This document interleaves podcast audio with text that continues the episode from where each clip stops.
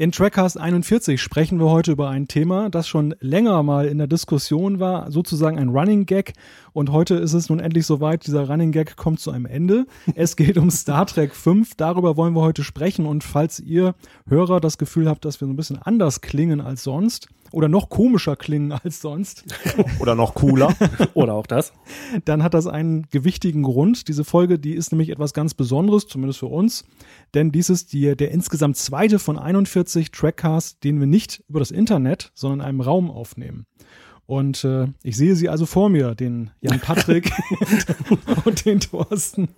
Und wünschst dir schon, du hättest heute wieder nicht zugesagt. Ja, ist irgendwie ein komisches Gefühl, wenn man sonst nur gewöhnt ist, dass man mit Skype-Avataren spricht und oh. dann plötzlich dann, ja, Menschen vor sich hat. da war ich überhaupt nicht drauf gefasst. Also das ist mal wieder eine Zeit, wo ich auch wirklich als Mensch bezeichnet werde. ja, nur zur Feier des Tages. Aber ich freue mich auch da schon drauf, weil man kann Augenzwinkern, spitze Kommentare unsererseits sehen und ich finde toll, wenn wir einfach kommentartechnisch dann wirklich den Ball aufnehmen. Mimik und Gestik ist ja auch wichtig. Und ähm, ja, der letzte Trackcast war, glaube ich, der mit in den Händen der Borg. Ist schon ein bisschen her. Müsste Nummer. Jan, weißt du noch die Nummer? Äh, nein. Was schätzt du? Ähm, 25 oder sowas? Komischerweise, das habe ich auch gedacht. Also ich hatte den auch immer in den 20ern Nein. verortet, aber Thorsten, unser lebendes Gedächtnis sozusagen, weiß es. Und es müsste 14 oder 15 gewesen sein. Nummer 15 war es. So lange ist das her. Es war Nummer 15, mhm. ja, in der Tat. Und ich habe jetzt nicht gespickt, wie ihr seht. Stimmt. Eines soll sich aber auch in der schönen Leine-Stadt nicht ändern. Wir sind heute in Hannover übrigens. Äh, ich habe unsere Musik mitgebracht. Oh, geil. Hier ist sie.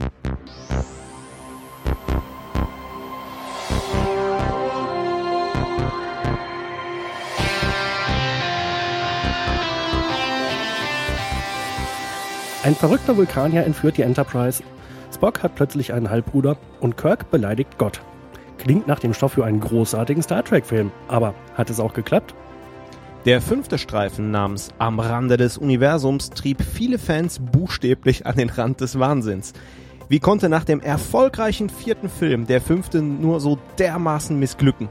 Oder ist der aus der Rückschau doch gar nicht mal so schlecht? Dies wollen wir hier und heute in Hannover einmal genauer untersuchen. Unser Thema ist der fünfte Star Trek Kinofilm am Rande des Universums, das Regiedebüt von William Shatner übrigens.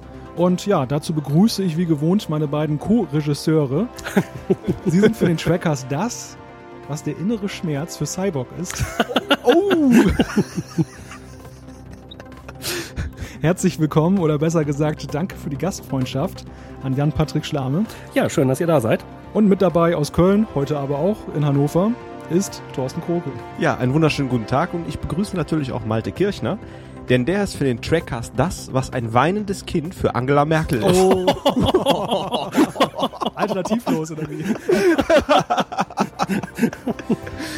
ja, wir wollten ja auch ein bisschen Politik wieder hier reinbringen, nachdem unser letzter Cast Star Trek und die Politik wie ich finde, ganz gut angekommen ist. Auch bei unseren Hörern werden wir ja nachher in den Zuschriften noch sehen. Und äh, ich habe mir den Cast vor der Sendung auch nochmal angehört und muss sagen, wir hatten mit dem Sebastian einen richtig coolen Gast und es hat richtig Spaß gemacht, den letzten aufzuzeichnen. Und ich denke, heute haben wir mit Star Trek 5, wenn wir nochmal unter uns sind, auch ein paar schöne Zeilen vor uns. Da kann man auf jeden Fall Spaß mit haben.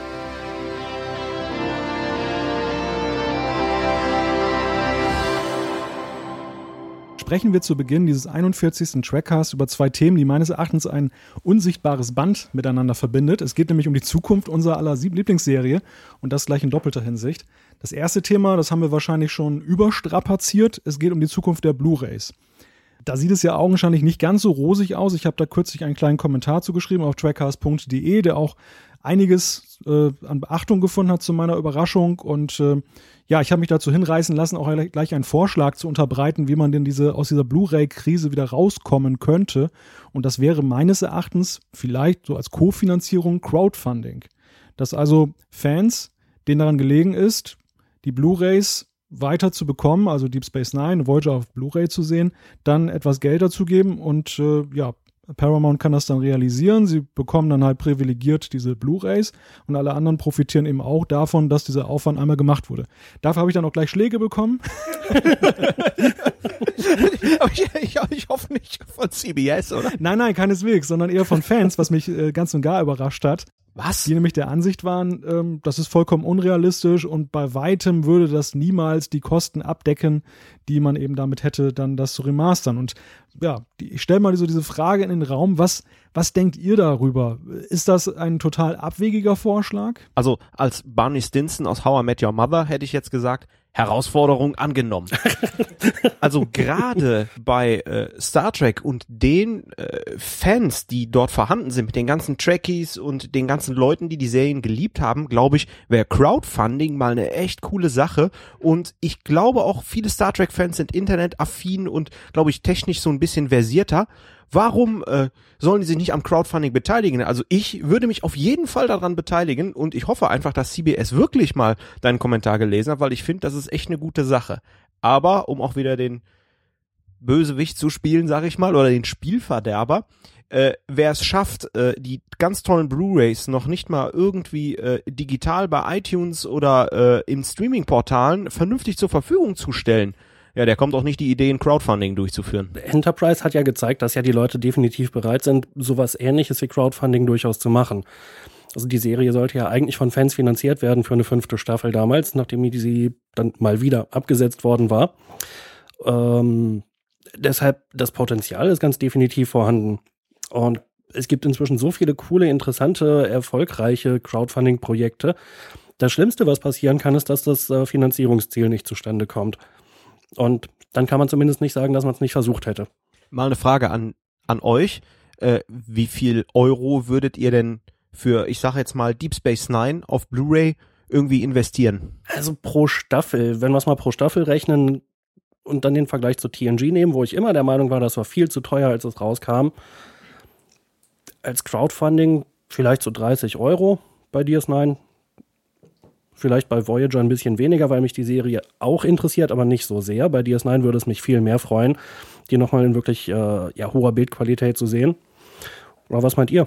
Was würdet ihr so geben? Na, ich meine, mit dem Preis, den man da für TNG berappen musste, da könnte man, glaube ich, schon eine ganze Menge anstellen, wenn man mhm. äh, den von CBS bekommt. Die Frage, die ich mir stelle, ist ja, wenn Fans behaupten, ähm, dass das Geld nicht ausreicht, was Fans geben, um das zu realisieren, dann waren die Blu-rays ja von Anfang an eigentlich zum Scheitern verurteilt. Wenn die Zielgruppe tatsächlich so gering ist, dass man da keinen hinter den Ofen hervorlockt. Weil ich glaube, mhm. Vorbestellungen sind ja doch auch immer gerade bei solchen Projekten schon relativ wichtig, um dann da auch den kommerziellen Erfolg zu erzielen. Mm, also wenn man es jetzt auf das Crowdfunding bezieht, die Aussage, dass es ähm, kommerziell nicht ausreichen wird, könnte ich mir schon vorstellen. Es kommt natürlich auch darauf an, wie teuer der ganze Kram eigentlich ist die Zahlen, die dahinter stehen, die kennen wir ja meines Wissens gar nicht. Da kann man ja nur ja, bestenfalls Mutmaßungen anstellen. Ähm, ja, was müsste so ein Crowdfunding einnehmen, um das zu finanzieren?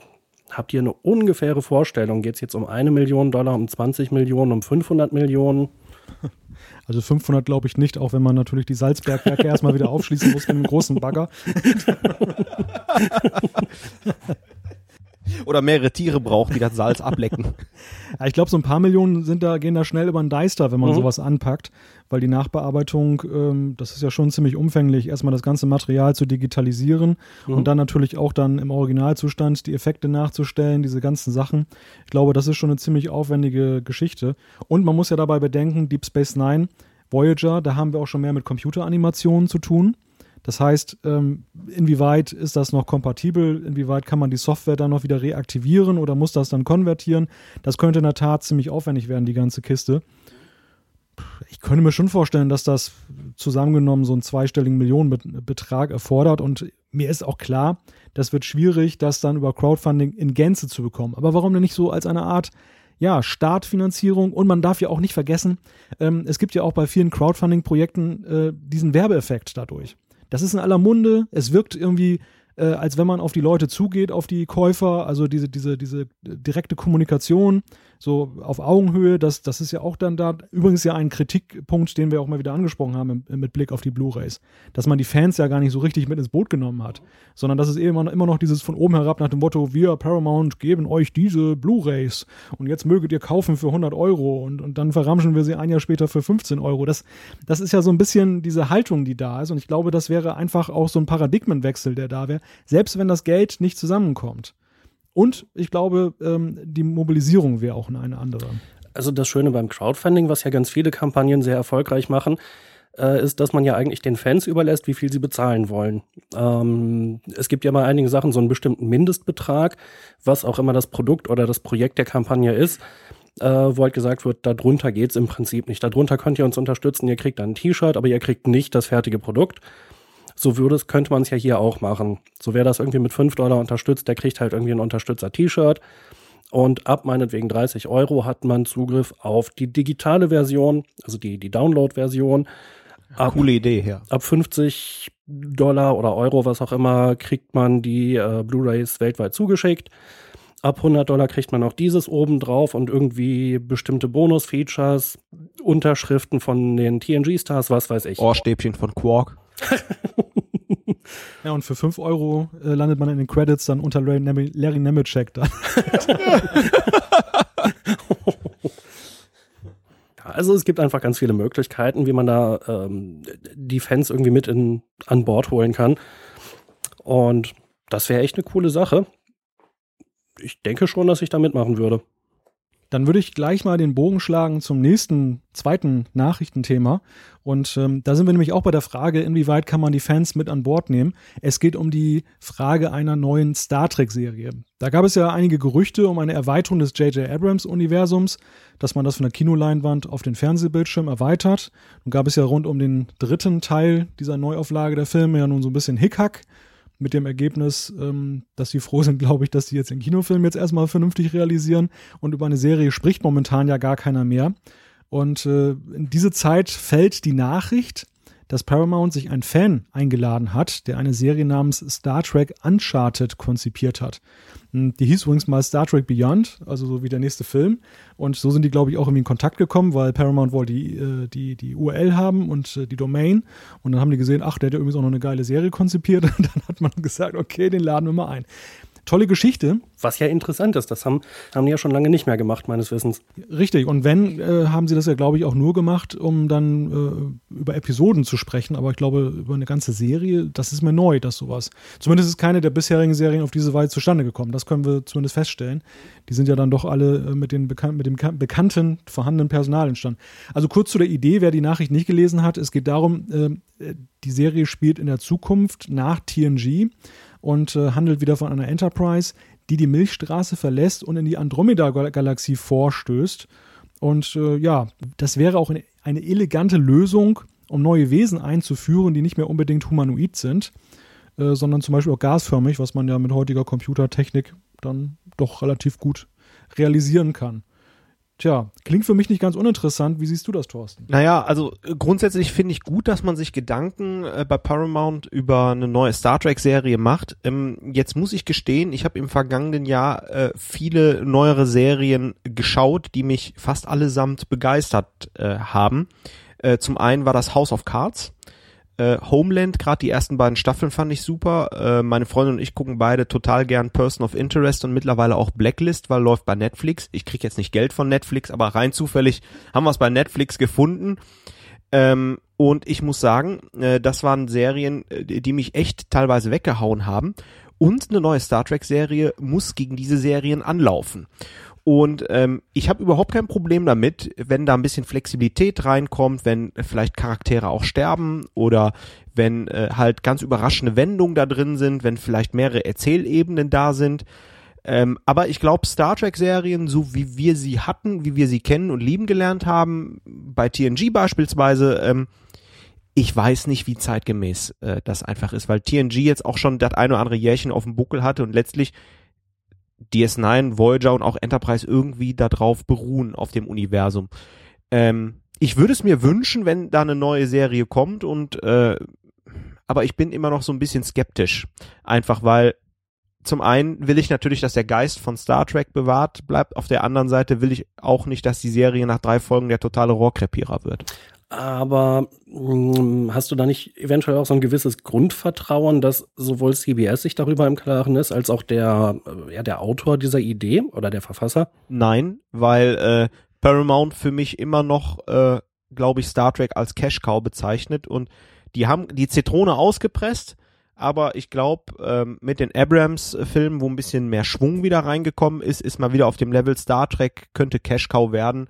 Und warum muss man da sehr innovativ vorgehen? Und ich fand beispielsweise die Erzählstruktur bei Homeland, was letztlich auch ein bisschen mit 24 zu tun hat, was auch recht wegweisend war, oder auch bei House of Cards, wo halt mit brillanten Schauspielern gearbeitet wird, was man übrigens bei Patrick Stewart auch hatte, meiner Meinung nach, ähm, glaube ich halt einfach nicht, dass man neue innovative Wege da wieder bestreiten äh, will. Und daher habe ich halt einfach so ein bisschen Sorge.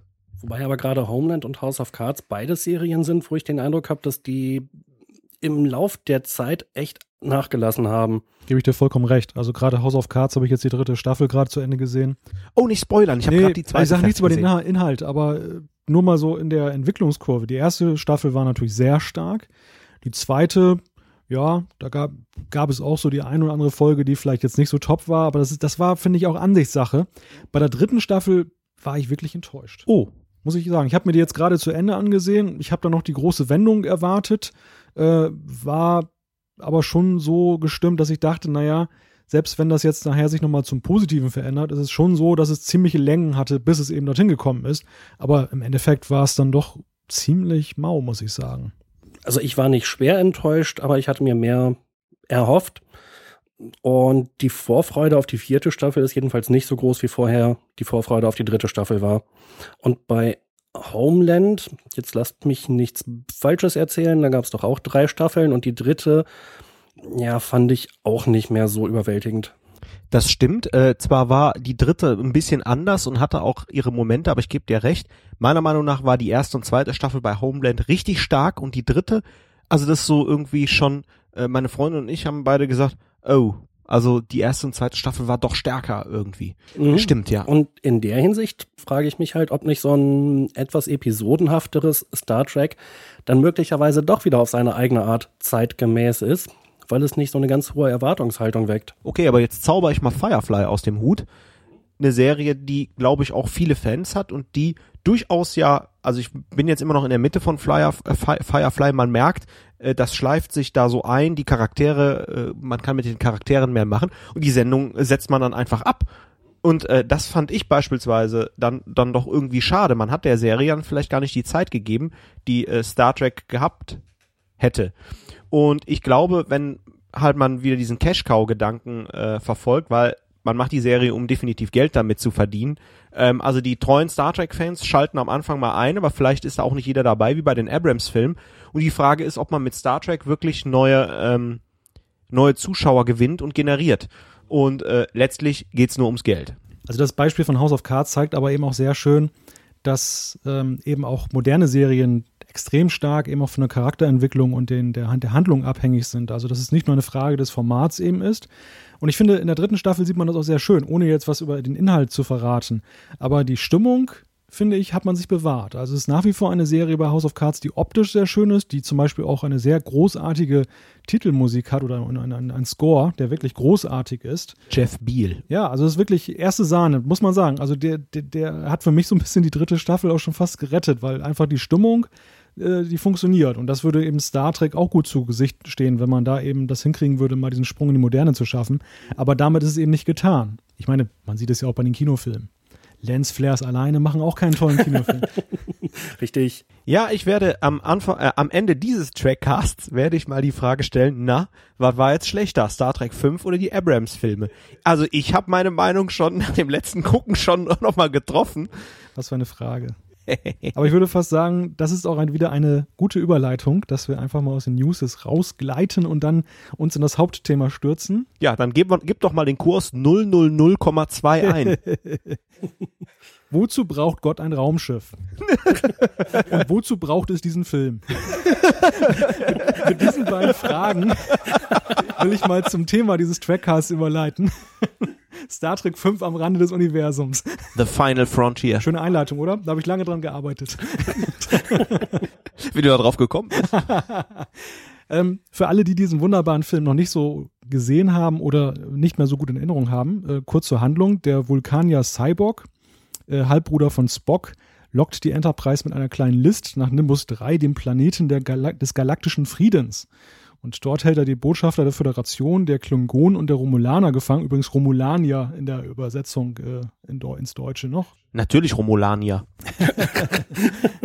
Auf jeden Fall angekommen, äh, kapert er die Enterprise und reist mit ihr ins Zentrum der Galaxie. Dort vermutet er Gott, äh, doch in Wirklichkeit ist das auch nur ein Hochstapler, der den dortigen Planeten verlassen will. Ja, und am Ende sitzt man wieder im Lagerfeuer und singt Row, row your boat. das ist so im Wesentlichen die Handlung kurz zusammengefasst. Und kippt Whisky in die Bohnen. ich würde sagen, fangen wir mal mit der vermutlich schwierigsten Frage bei diesem Film an. Was ist positiv? Der Humor. Findest du? Ja. Das ist, gehört zu den wenigen Sachen, die den Film tatsächlich retten. Du schüttelst den Kopf. Warum nicht? Weil ich den äh, Humor einfach grauenhaft finde. Also ich finde, man hat sich da sehr daran versucht, eben an den Erfolg von Star Trek 4 anzuknüpfen. Guter Star Trek, Hinweis, ja. Star Trek 4 war ja nun, was so Humor angeht, wegweisend für Star Trek. Man ist ja weggekommen von dieser Ernsthaftigkeit und hat gemerkt, oh, man, man kann auch damit punkten. Nun ist es natürlich schon so, aus der heutigen Perspektive muss man sehen, das ist, ist ein Film der 80er, 90er Jahre und damals war, das war die, das waren die Hochzeiten von Otto Walkes. Da war der Humor sowieso ein bisschen albern. Aber trotzdem, ich finde, in Star Trek 5 sieht man, dass es eben dann doch krampfig ist und nicht funktioniert. Dass zum Beispiel Scotty da gegen diesen, den, diesen Pfeiler da gegen stößt und umkippt und dann ohnmächtig ist. Ja, also ich weiß nicht, das hat mich irgendwie nicht so begeistert, weil ein Chefingenieur, dass der so dagegen läuft. Also du hast völlig recht, der, der Humor ist teilweise sehr slapstickhaft und funktioniert auch nicht immer, aber es ist trotzdem, finde ich, einer der wesentlichen Aspekte, die den Film noch irgendwie retten. Weil wenn ich mir vorstelle, er wäre zu allem Überfluss auch noch knochentrocken gewesen, wie der erste Film, ganz ohne Humor, dann wäre er wirklich schrecklich.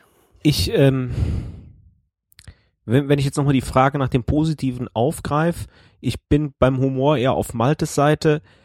Positiv finde ich, dass man versucht hat, äh, nicht nur Kirk, Pille und Spock äh, wieder den Raum zu geben, ähm, in dem die drei funktionieren, sondern dass auch die anderen Hauptcharaktere wie Uhura, Scotty, Sulu und Chekhov äh, auch ihre Szenen hatten. Das finde ich positiv. Ich sage ja nicht, welche Szenen oder wie die funktioniert haben. Wir werden ja wahrscheinlich später noch drauf kommen. Für mich ist Scotty auch eher eine Witzfigur in dem Film und nicht der Scotty, den ich liebe. Aber äh, sie hatten alle mal ihre Szene. Also wir vermengen jetzt hier schon eine ganze Menge, was Ja. ich nachher im weiteren Verlauf auch gerne nochmal im Einzelnen so ein bisschen auseinander dividieren würde. Ähm, ich würde ganz gerne nochmal zum Humor zurückkommen. Also da habe ich mir auch so ein paar Notizen gemacht. Ich denke da an diese Bergszene mit Spock, wo er mit diesen Raketenschuhen da so auf einmal da auftaucht. Äh, dann dieses vermeintliche Unwetter mit Chekhov und Zulu. Und was natürlich ja auch der vermeintliche Running Gag dieses Films ist, ist ja dieses kaputte Schiff.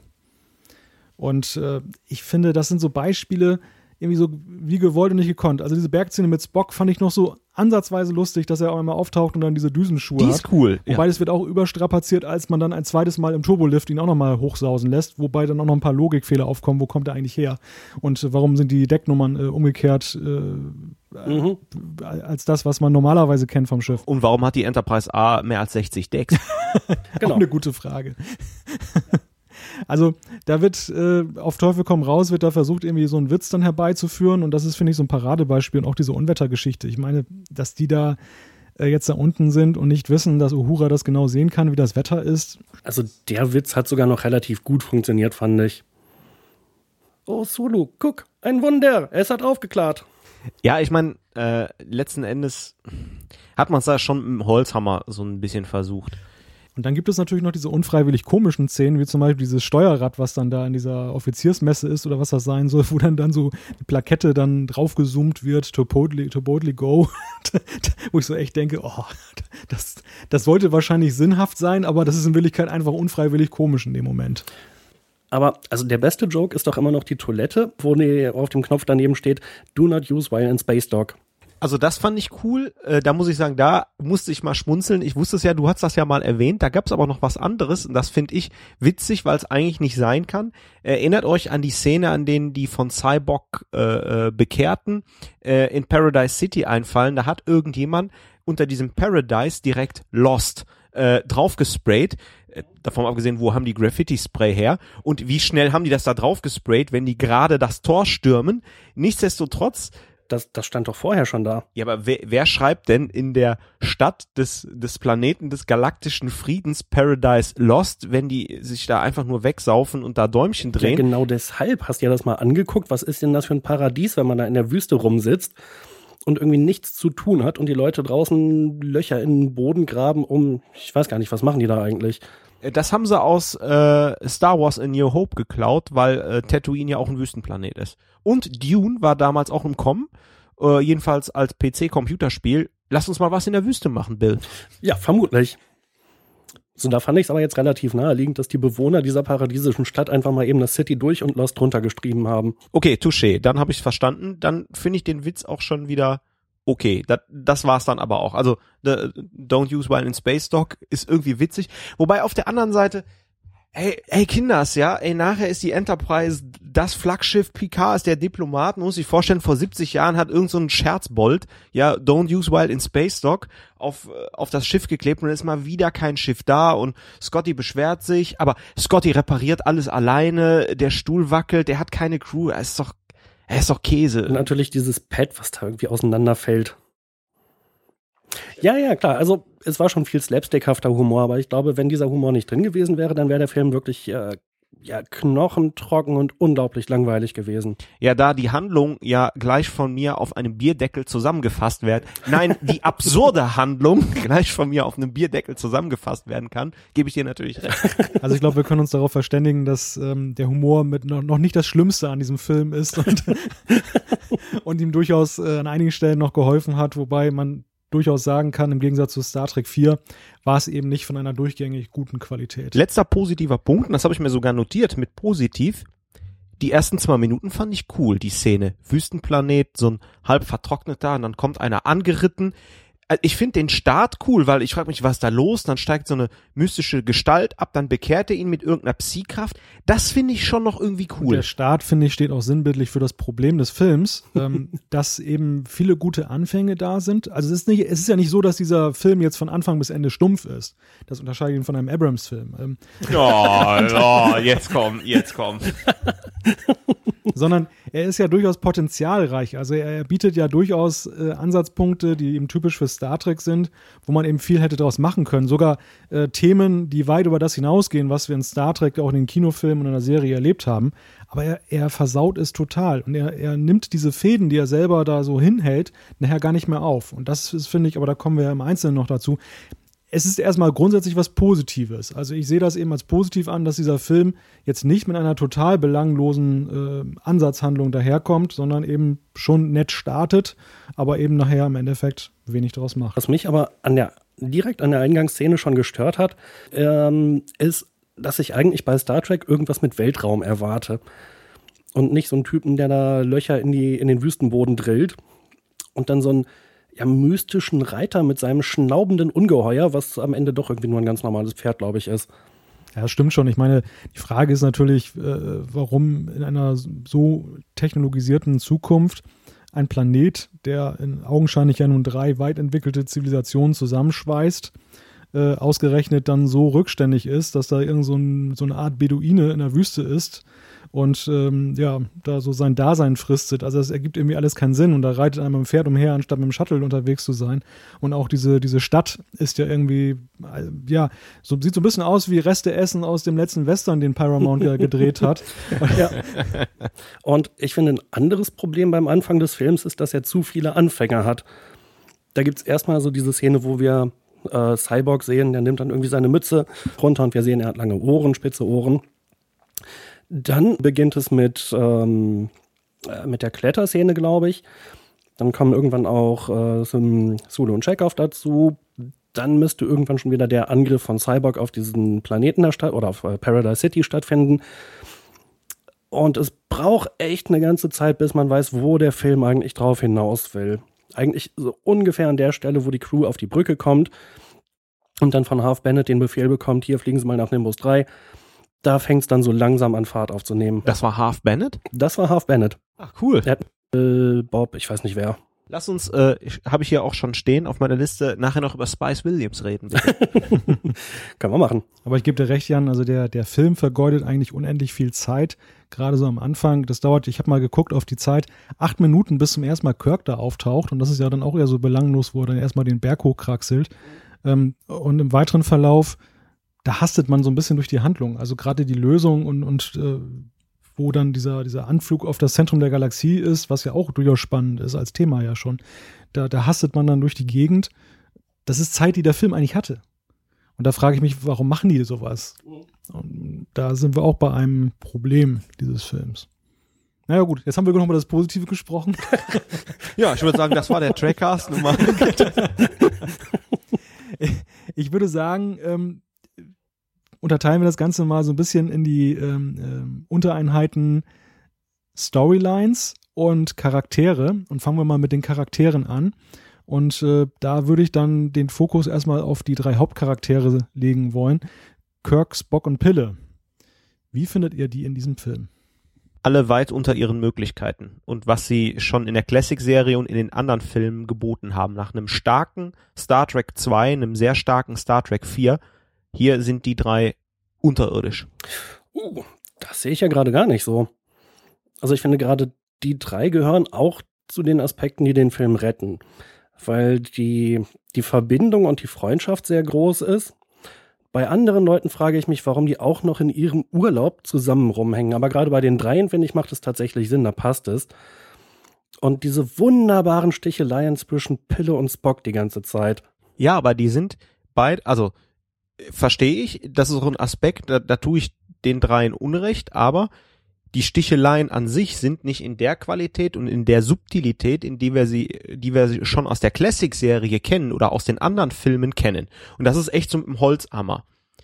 Kirk, ich meine, der klettert ohne irgendeine Sicherung an diesem Felsen hoch. Warum? Weil es Kirk ist oder wie? Ergibt gar keinen Sinn für mich. Und äh, er ist der starke Mann, der wieder alles im Griff hat. Das waren die Sachen, wo Kirk schlecht war in der in der Classic-Serie. Und ich finde, das passt nach, nach Star Trek 2 und 4 überhaupt nicht zusammen. Und wenn wir jetzt mal ein bisschen an Star Trek 6 denken, ist Kirk total super. Und Spock ist auch weit unter seinen Möglichkeiten, finde ich. Er ist zum einen so ein bisschen kindischer, noch kindischer als Star Trek 4 nach seinem äh, Wiederholen, was ganz okay ist, aber das ist äh, schon alles ausgelutscht irgendwie und äh, ja, da, wo man, wo man Spock braucht, irgendwie, ähm, schaltet er irgendwie sich nicht ein. Und Malte hat ja gerade schon die Raketenstiefel genannt, passt auch nicht irgendwie so ganz zusammen und ähm, also ich meine, Spock ist so, so ein Highbrain, lässt sich da aber locker von Cyborg abkochen. Ja, ich gebe dir vollkommen recht, Thorsten. Also äh, ich finde auch, im, im Zusammenspiel verlieren sich Kirk und Spock sehr so in so kindisches Gezänk. Und ich finde, ihre, ihre ihr Verhältnis zueinander, ihre Beziehung, die geht eigentlich nach den vorhergehenden Filmen eigentlich darüber hinaus. Also es ist irgendwie so ein Schritt zurück. Was mich auch sehr überrascht hat, war, wie schlecht Kirk eigentlich da wegkommt in dem Film. Ich habe eigentlich gedacht, dass wenn William Shatner da das Sagen hat, dass das so eine reine Kirk-Heldensaga wird. Und, ähm, War es das nicht? Ja, ein Stück weit schon, aber irgendwie schlecht gemacht. ja, schlecht gemacht schon, da sind wir uns, glaube ich, einig. Aber ist Kirk nicht eigentlich so der eine Charakter, der, der halt sagt, ich fürchte mich vor gar nichts, äh, er lässt sich von Cyborg nicht einlullen, äh, er gibt die ganze Zeit nicht auf, er bezwingt, naja, fast den Berg. Also er hätte ihn bezwungen, wenn Spock ihn nicht abgelenkt hätte. Ja, aber, aber schau mal, zu Star Trek 4, wo er fast gewaltlos vorgeht. Bei Star Trek 4 habe ich den Eindruck, muss er nicht viel sagen und weiß, dass das ein Teufelskerl ist, der nicht aufgibt und halt die Erde retten will. Und die, die, diese letzte Komponente bei Star Trek 2, dass er wirklich um seinen Freund trauert, das macht er ohne viele Worte zu verlieren. Und hier ist es so, dass er jeder Zuschauer, der Kirk kennt, weiß, der Typ hat keine Angst, das ist ein Teufelskerl. Aber er muss es extra nochmal betonen. Ähm, ich hätte gern gesehen, wenn Cyborg versucht, ihn quasi zu umgarnen, was dann passiert wäre, dass da vielleicht gar nichts wäre oder dass Cyborg es nicht gemerkt hätte, wäre die Szene viel cooler geworden. Kirk sagt gar nichts und sagt, okay, probier's aus, ich lass drauf's ankommen und Cyborg sagt, ich schaff's nicht, die Angstemotion einfach rauszuholen. Also was mich ja wundert an dieser Szene ist ja generell, dass die drei, die ja nun sehr vertraut miteinander sind, die sich sehr gut kennen, da irgend so einen dahergelaufenen Halbvulkan äh, oder Vulkanier äh, sehenden Auges ihre ja, Freunde manipulieren lassen. Also spätestens nach dem ersten hätte man ja wissen müssen, hm, da, da läuft irgendwas schief. Und keiner greift da ein. Alle stehen da so dabei und gucken so. Und als dann McCoy noch in die Mangel genommen wird, dann gucken alle so gemütlich, ach, so war das bei dir. das das finde ich einfach total unplausibel. Äh, und ja, aber das wirft ja dann auch die große Frage auf, was ist das eigentlich für eine Macht, die Cyborg da hat? Sehr gute Frage. Denn der Film erklärt das ja nicht wirklich. Cyborg sagt ja, das kommt aus dir selbst, ich helfe dir nur. Ja, wobei hilft er nochmal genau, die innere Angst zu erkennen und zu überwinden. Also selbst wenn dem so wäre, wenn er irgendwie so die Arbeit von einem Psychiater oder Psychologen von zehn Jahren in fünf Sekunden erledigen kann, da würde ich ja sagen, ey, alter geil, ich fühle mich viel besser, vielen Dank. Aber da renne ich dem noch nicht willenlos hinterher. Was aber in diesem Film alle bis auf Kirk machen. Also die reden einmal mit Cyborg, lassen sich von ihm ja, helfen, in Anführungszeichen. Aber seine Macht scheint ja dann doch in einer Art Gehirnwäsche zu bestehen. Wie funktioniert die eigentlich? Es ist ja offensichtlich auch keine Geistesverschmelzung. Und das macht es auch ein bisschen schwierig, diese Szene später dann zu beurteilen, in der er äh, zuerst McCoy und dann sogar Spock überwunden werden. Gerade Spock, der ja eigentlich keine Emotionen hat, aber sein ja offensichtlich tief äh, seine tiefgehende Angst scheint ja darin zu bestehen, dass er so menschlich ist. Und ähm, ja, was hätte Cyborg eigentlich bei Kirk gemacht, wenn Kirk ihn gelassen hätte? Und warum war es für Cyborg trotzdem so einfach, sowohl McCoy als auch Spock ja, zu beeinflussen? Warum haben die nicht auch einfach gesagt, ach weißt du, hier kommen deine Gedankenkontrolltricks, da habe ich jetzt keinen Bock drauf, äh, wir müssen ja immerhin irgendwie das Schiff retten oder so. Äh, du stellst genau die richtigen Fragen und das sind ganz, ganz gute Aspekte, weil das hätte mich in dem Film interessiert. So, und jetzt stell dir mal vor, du bist Spock und er versucht das. Das wäre so cool gewesen, hätte Spock gesagt, ich weiß, was du versuchst, das ist eine verbotene vulkanische Lehre, indem du das und das manipulierst und in Wirklichkeit eine Gehirnwäsche durchführst. Das hätte ich von Spock erwartet. Vielleicht auch von McCoy, der sagt, ich messe ja vielleicht andere Gehirnströme oder lass mich mit dem Psychotricks in Ruhe, wie emotional wie er ist. Aber wenn Spock das so analysiert hätte und sagt, ich kann dem jetzt begegnen, weil ich weiß, was du da tust und ich habe mich damit mal äh, beschäftigt, so diesen Spock hätte ich gern gesehen. Aber äh, eigentlich muss ich ja an der Stelle Kirk trotzdem nochmal positiv beurteilen. Wir wissen ja aus dem zweiten Film, dass er sich an dem Kobayashi Maru-Test vorbeigemogelt und den ähm, manipuliert hat, um ihn bestehen zu können. Und eigentlich macht er ja hier genau das Gleiche. Er stellt sich ja nicht wirklich Cyborg, sondern er sagt einfach, komm, lass mich in Ruhe, ich habe da jetzt keine Lust drauf. Mit deinem, deinem Psychospielchen will ich nichts zu tun haben. Eigentlich mogelt er sich dran vorbei. Und dann ist es auch irgendwie ein glücklicher Zufall, dass gerade alle auf die Brücke gerufen werden. Und dass äh, Cyborg da nicht weitermachen kann. Hm. Und dann habe ich natürlich noch eine Frage. Nämlich, warum sind ähm, Dr. McCoy und Spock quasi sofort geheilt, äh, in dem Moment, wo Kirk sagt, ich habe keinen Bock? Da fällt ja von denen alles ab und die sind wieder ganz die Alten. Tja, wenn wir dies einmal wüssten. Aber es handelt sich ja hier um Star Trek 5. Da fliegt man auch mal eben, wenn der Titel heißt, am Rande des Universums ins Zentrum des Universums. Was ja einfach nur eine Nebelwand ist. Total cool, einfach durchfliegen. Die Enterprise, die kaputt ist, die schafft das schon. Selbst das Klingonenschiff mit Captain keine Ahnung, was am Steuer und Spice Williams an der Konsole. äh, selbst sie fliegen da durch, was überhaupt kein Problem ist. Ach so, ja, fliegen wir mal. Du sprichst ja schon wieder so vieles auf einen Schlag an, was als potenziell problematisch angesehen werden kann in diesem Film. ja, diese, diese Geschichte mit dem Zentrum der Galaxie wäre ja eigentlich ja schon ein Thema für sich, weil Star Trek hat das nie thematisiert. Es gibt zwar, es gibt die vier Quadranten, ähm, die zu Classic-Zeiten jetzt noch nie, nicht, nicht die Rolle spielen, aber ja in den späteren Serien. Und ähm, nie ist ja diese Frage thematisiert worden, was ist eigentlich mit dem Zentrum? Gut, aus Sicht der Wissenschaft weiß man, da ist irgendwie ein riesiges schwarzes Loch, also ist man wahrscheinlich gut beraten, drum herum zu fliegen. ähm, das könnte man irgendwie auch mal aufgreifen. Jetzt greift man das in einem Kinofilm auf und dann ist das wirklich so eine Banalgeschichte. Erstmal ist man mal, mal da eben hingeflogen, also das scheint ja quasi um die Ecke zu sein. Vielleicht haben sie auch ein fixes Wurmloch dahin. Ähm. ja, aber wir haben zumindest nicht diesen zehn Minuten dauernden Wurmloch-Sequenzeffekt aus dem ersten Film nochmal gebracht. Vielleicht war das Budget schon alle. Den hätte ich gerne mit den schlechten Effekten dieses Films nochmal gesehen. In dem Zusammenhang übrigens noch einen anderen äh, schlechten Witz. Diese Sonde, die da, diese Voyager-Sonde, die da lang fliegt, die die Klingonen bei ihren Schießübungen am Anfang abschießen. Pioneer. Pioneer. Äh, oh, das war Pioneer, okay. Absolut überflüssig. Und ach, da muss ich ja jetzt nochmal mit diesem äh, Humoraspekt kommen, wo der Humor gar nicht funktioniert. Nämlich diese Sonde, die irgendwie schreit, als sie abgeschossen wird. Oh, ganz schrecklich der Effekt. Ja, ich habe mich, äh, ich habe mir den Film angesehen und Ich dachte, schreit jetzt die Sonde oder hast du nur gerade irgendwie dich verhört? Aber merke, immer wenn eine alte NASA-Sonde auftaucht in einem Star Trek-Film, kann es nur schlecht werden. Das war in Star Trek 1 ja auch schon so. schon mal für die Zukunft merken, bei CBS ganz groß in die Bibel des neuen Buchs schreiben, keine NASA-Sonden. Aber Malte würde uns jetzt sorgen und rufen, weil wir waren ja gerade auf die Charaktere. Ja, fixiert. wir schweifen ab. Wir, wir sind im Prinzip schon wieder beim nächsten Thema. Ein Charakter von den dreien, der eigentlich, finde ich, noch am besten für mich rüberkommt, ist eigentlich Pille. Der ist eigentlich noch so, der bleibt sich irgendwo treu. Natürlich wird er jetzt nicht groß weiterentwickelt. Ähm, gut, man versucht seiner Gnatschigkeit so ein bisschen auf den Grund zu gehen und ich finde, das ist mit eigentlich noch eine der besten Erklärungen dieses Films, warum das möglicherweise so ist, dass er so ein gnatschiger Typ ist. Also das funktioniert irgendwie auch noch, auch wenn es natürlich ein bisschen banal im Ergebnis ist, aber äh, wollen wir dem Film mal gut zugute halten. Also für mich ist der noch so die kleine Ehrenrettung bei dem Trio. Ansonsten kann ich mich im Wesentlichen euren Ausführungen anschließen. Wo wir natürlich bei den Charakteren sind, ist natürlich Cyborg auch super interessant. Oder super interessant ist vielleicht jetzt nicht das Wort der Wahl, wie man es nimmt. Ähm, ja, wo kommt denn der plötzlich her? Dann hat man jetzt schon die Frage, was hat es da mit seinen geheimen Kräften auf sich? Hm, warum will er jetzt eigentlich unbedingt Gott finden? Und woher weiß der das, dass Gott da wohnt?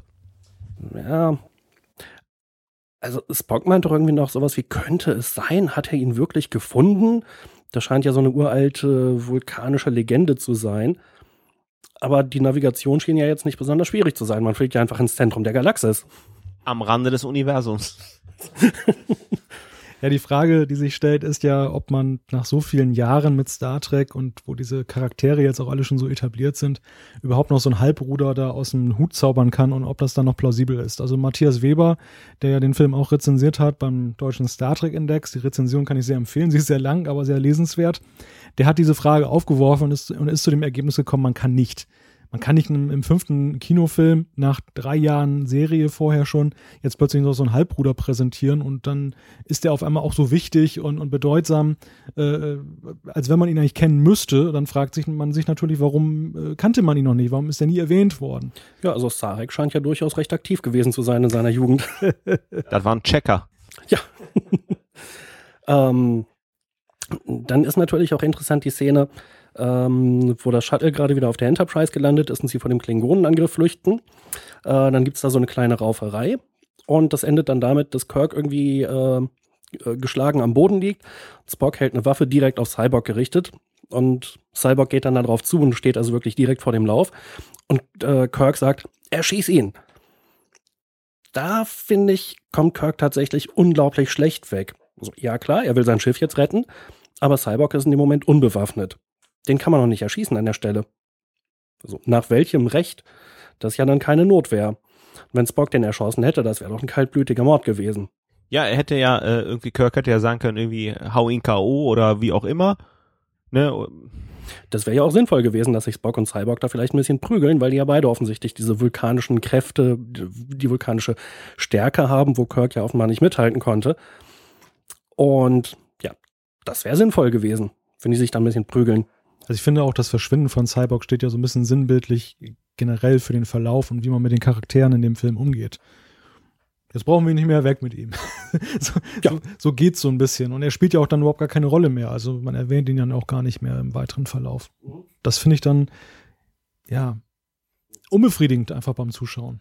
Auch im weiteren Verlauf von Star Trek äh, hat er, wenn er schon wirklich der Vulkanier war, der abseits äh, der Wege gegangen ist, der andere Sachen rausgefunden hat, irgendwie äh, spielt es wirklich keine Rolle mehr. Da muss man fairerweise sagen, das war ja zu der Zeit, TNG war ja auch damals noch am Anfang.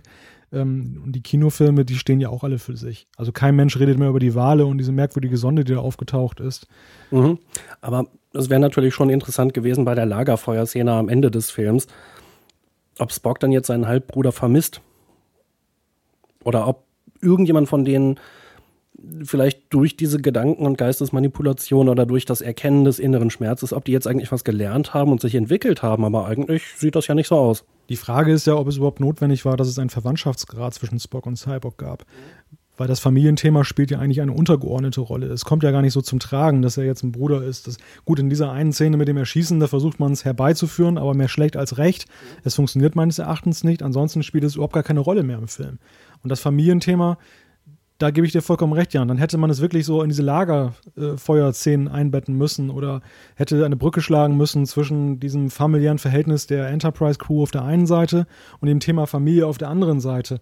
Also da, da geht, glaube ich, sogar Treffen der Generationen noch geschickter vor mit dem Familienthema, wo das einfach alles irgendwo in einem Kontext steht, während dieser Film einfach diesen, diesen Faden aufgreift und lässt ihn dann wieder fallen und plumps weg ist er und ja, dann gehen wir mal zum nächsten Thema über. Ja, also ich bin gar nicht so ein großer Fan vom Treffen der Generationen, aber das Familienthema, was du angesprochen hast, ist in dem Film sehr sinnvoll eingebettet. Das ist für PK eine wirklich interessante Motivation. Ja, und es steht ja auch sinnbildlich für diese Frage, einerseits ähm, die, die familiäre TNG-Crew auf der einen Seite, dieses Generationsthema zwischen Kirk und, und TNG auf der anderen Seite. Aber wir wollen das jetzt nicht überstrapazieren, denn das wird ja sicherlich irgendwann nochmal Thema eines eigenen Trackcasts. Echt? Das kommt noch im Trackcast Generations? ich würde aber ganz gerne ähm, dann vielleicht schon mal den nächsten Punkt aufgreifen und das ist die restliche Besatzung. Das kam mir ja auch zu, schon zur Sprache. Ähm, vielleicht mal vorangestellt, meine Einschätzung. Auf der einen Seite sind wir eigentlich so weit bei den Kinofilmen, dass ja äh, die, die TOS-Besatzung eigentlich wie eine geschlossene Familie wirkt. Jetzt haben wir plötzlich dann doch wieder drei Hauptcharaktere, die so eine Art Familie für sich sind und der Rest spielt dann auch noch so ein bisschen mit rein. Zweitens, ich finde, die sind, wirken extrem schwach in diesem Film. Chekhov und so weiter, die lassen sich ja alle beliebig manipulieren. Und äh, das wird noch nicht mal groß thematisiert im Gegensatz zu den dreien. Bei den dreien ist es ja wenigstens so, dass bei zwei von drei funktioniert ist und anscheinend ja auch so ein bisschen erst mit gut zureden. Bei den anderen ist es ja so, der sagt einfach, guck mal nicht rein, ach, da ist der Schmerz, wunderbar, jetzt hörst, gehorchst du mir. und wie, wie ist euch das gegangen? Was, was habt ihr empfunden beim, beim Anschauen von Zulu, Chekhov, Uhura? Äh, ich hatte es vorhin schon kurz angedeutet. Ich meine, da haben die endlich mal Urlaub, haben, ich weiß nicht wie oft, äh, die Föderation oder das ganze Universum gerettet. Und was machen die? Gehen zusammen in den Wald spazieren und verlaufen sich auch noch. Ähm, einerseits soll das natürlich symbolisieren, dass äh, die sind wirklich auch privat befreundet, das ist Familie, die gehören zusammen. Aber andererseits hätte ich dann doch irgendwann gedacht, die gehen dann vielleicht auch einfach mal alleine irgendwie los. Also ich habe ja gerade schon am Anfang gesagt, ich finde gut, dass alle ihre Szenen haben, aber ich habe ja nicht gesagt, wie die Szenen sind. Ähm, also wie ich ja schon angedeutet habe, Scotty ist für mich eine Witzfigur in dem Film und das wird ihm überhaupt nicht gerecht. Ähm, äh, beispielsweise in Star Trek 4 hat er eine coole Szene mit dem äh, transparenten, was war das, Aluminium oder was das war, und der auch schon einiges drauf hat und halt quasi den Warp-Antrieb halt so manipuliert mit Dilithiumkristallen von so einem alten Bird of Prey und so weiter. Und das ist Scotty. Ähm, und naja, sind noch so andere Geschichten. Die tanzende Uhura.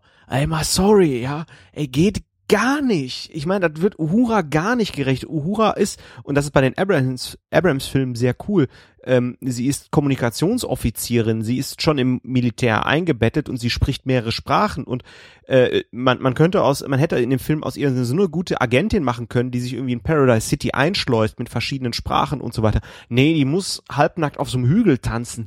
Geht gar nicht. Und äh, Chekhov hätte seine Szene gehabt als Kommandant, hat's aber total verbockt. Er hätte da vielleicht irgendwie ein bisschen mehr machen können und Sulu ist einfach total blass. Also, ja, ob Sulu jetzt mitspielt oder nicht, er hat in Star Trek 6 seinen großen Auftritt. Wie, wie ich finde, hat man es da wieder gut gelöst, aber ja, einfach verschwendet. Ja, ich glaube, er hat ganz heldenhaft irgendwo einen sehr guten Phaserschuss abgegeben bei der, bei dem Angriff da auf Paradise City. Stimmt. War es aber auch ungefähr. Also ich sehe gerade in meinen Aufzeichnungen einen, einen schönen Aspekt zu dem Thema Familie, den haben wir, glaube ich, eben übersehen. Und zwar äh, im Verlauf des Films ähm, gibt es noch zwischen Kirk, Spock und McCoy das Gespräch, wo sie sagen, naja, andere Leute haben Familie, aber wir, was haben wir denn schon? Und am Ende des Films, wo sie am Lagerfeuer sitzen, da sagen die tatsächlich, ähm, äh, ich dachte, wir hätten keine Familie, aber das stimmt nicht, ich habe mich geirrt.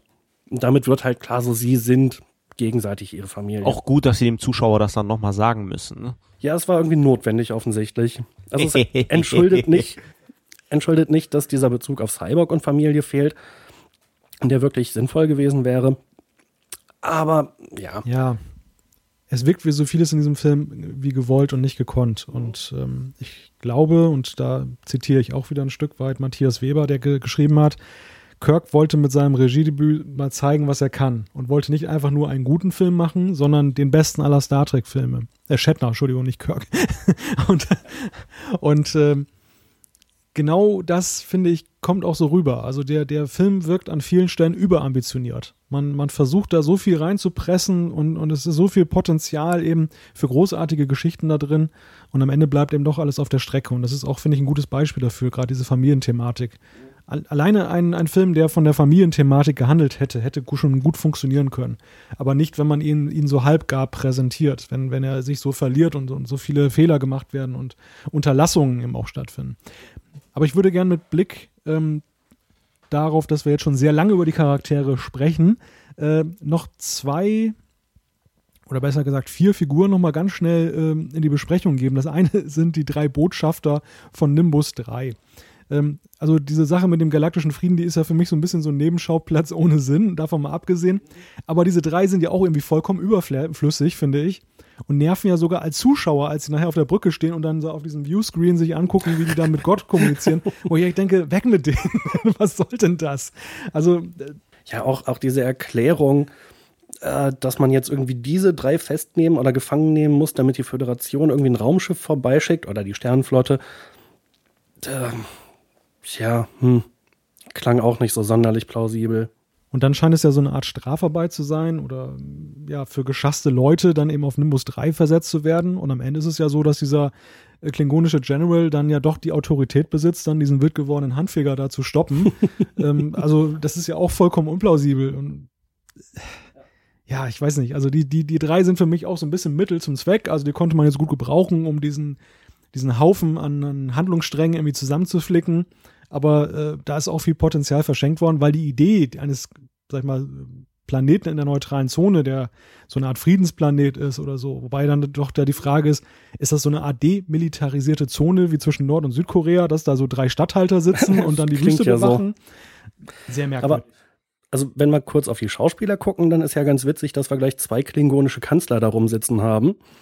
Äh, das wäre einmal äh, David Warner, wenn ich mich nicht täusche, der Föderationsvertreter, ähm, der spielt dann schon im nächsten Film den klingonischen Kanzler Gorkon.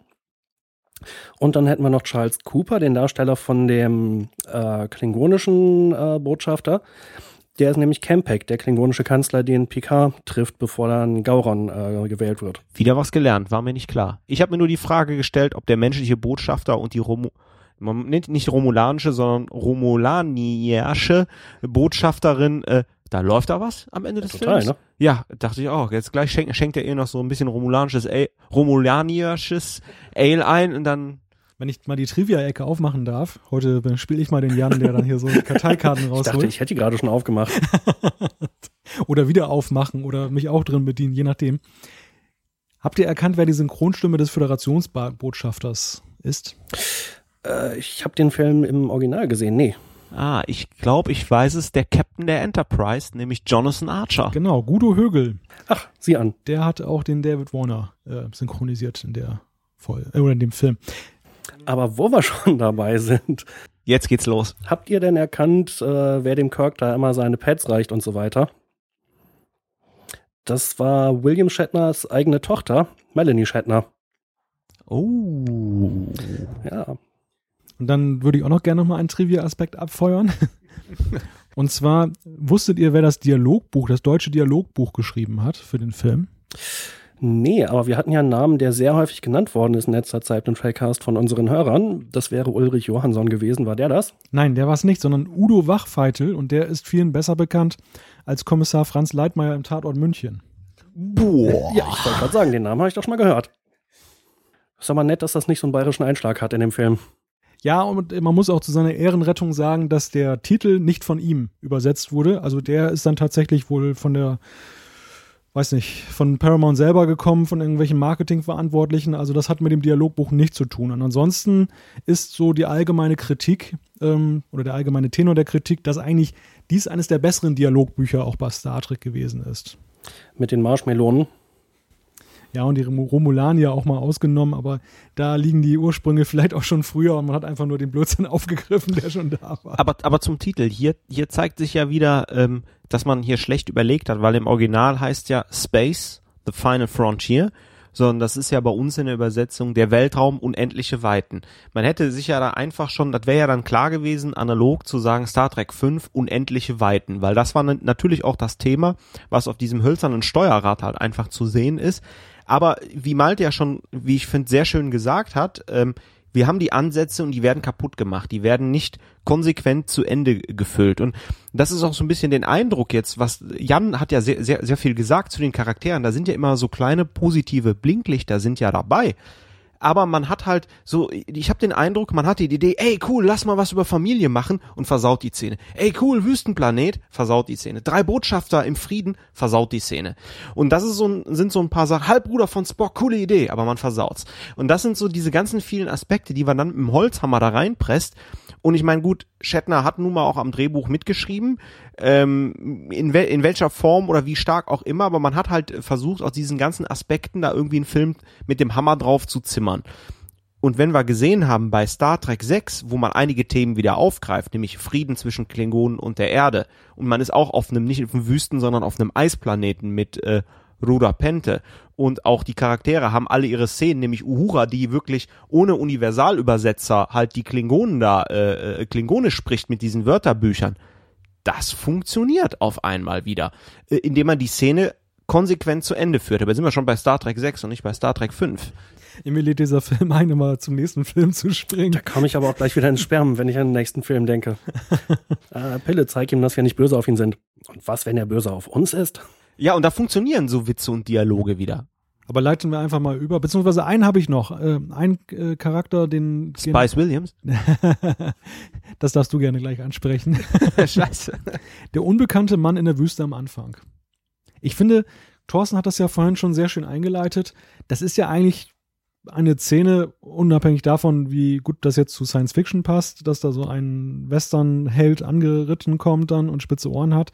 Aber das ist ja irgendwo auch so eine durchaus spannende, mysteriöse Szene, wo man dann auch denkt, dieser gute Mann, den er, der da als erstes manipuliert und, und, und ja, bekehrt wird, der spielt in diesem, für diesen Film noch irgendeine gewichtige Rolle und er ist vollkommen belanglos. Er taucht zwar immer noch mal auf, aber ja. Also er ist immer so derjenige in der ersten Reihe, der bereit ist, die Empfehle entgegenzunehmen und weiterzuleiten. Er ist so der, der Lieutenant, würde man glaube ich sagen. Ja.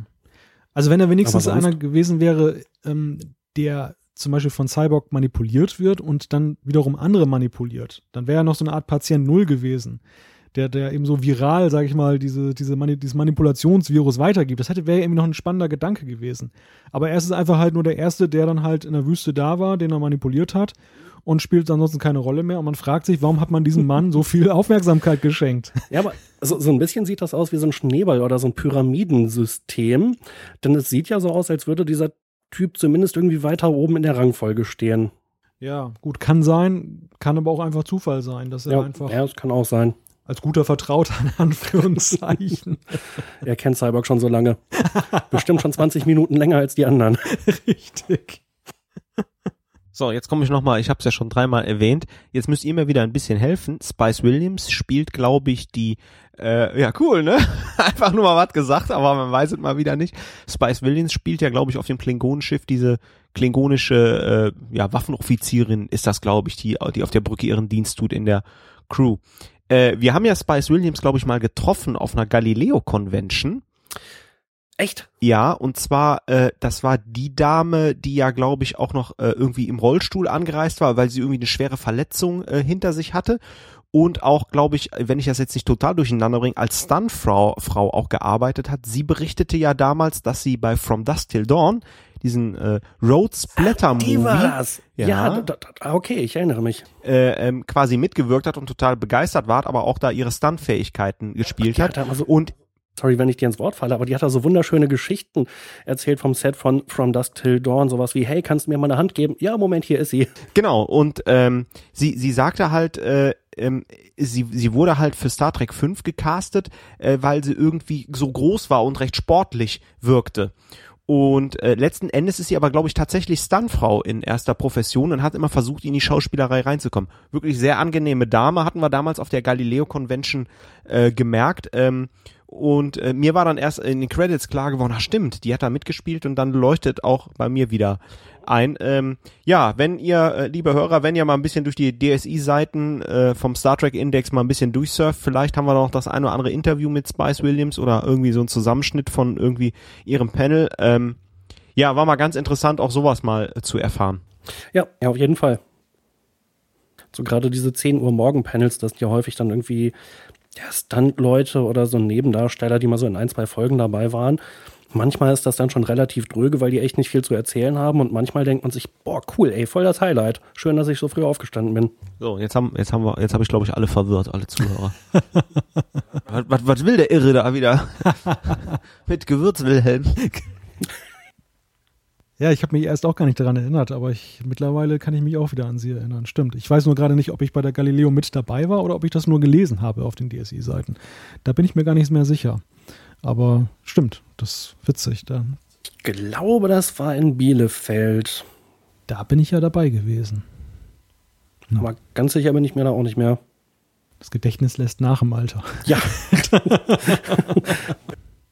Aber springen wir an dieser Stelle vielleicht mal zu den Storylines, wobei wir ja schon relativ viel jetzt durch die Charaktere aufgenommen haben.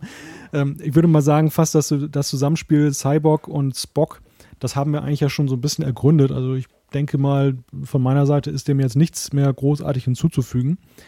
Interessant ist aber, und das ist bislang ja nur am Rande vorgekommen, die Frage Gott Kirk. Mm, na, ich, Ich würde sagen 1-0 Kirk, oder? na, ich würde jetzt vielleicht noch ein bisschen früher ansetzen äh, und nochmal kurz zu Cyborg kommen und der Frage, wie ist der eigentlich nach Nimbus 3 gekommen und warum muss er ausgerechnet auf Nimbus 3 ein Raumschiff kapern? Und kann er sich nicht einfach irgendwo eine Fähre mieten? Also offensichtlich, wenn so ein klingonischer kleiner Bird of Prey da durchkommt, dann scheint diese riesige Barriere ja nun doch nicht so wild zu sein. Und warum muss er unbedingt ein Raumschiff kapern? Also bis auf die Klingonen funktioniert es in der Tat, glaube ich, noch ganz gut, weil ähm, dass das Flaggschiff der Föderation möglicherweise das einzige ist, was eben stabil genug ist, um diese Barriere zu durchfliegen und dass er deshalb versucht, die Enterprise zu kapern und dass das am besten gelingt an so einem sensiblen Punkt, wo eben drei potenziell verfeindete Mächte eben zusammen sind und, und das könnte alles wieder ins Chaos stürzen. Das fand ich bis dahin noch äh, plausibel, aber du hast vollkommen recht, die Klingonen machen eigentlich diese ganze Erklärung zunichte und man fragt sich wirklich, was soll der Mist? Warum ist er nicht einfach mit dem Shuttle da reingeflogen? Ja, und überhaupt, warum will er überhaupt zu, zu, zu Gott? Was, was bringt ihm das? Auch diese Motivation wird ja nicht so richtig deutlich.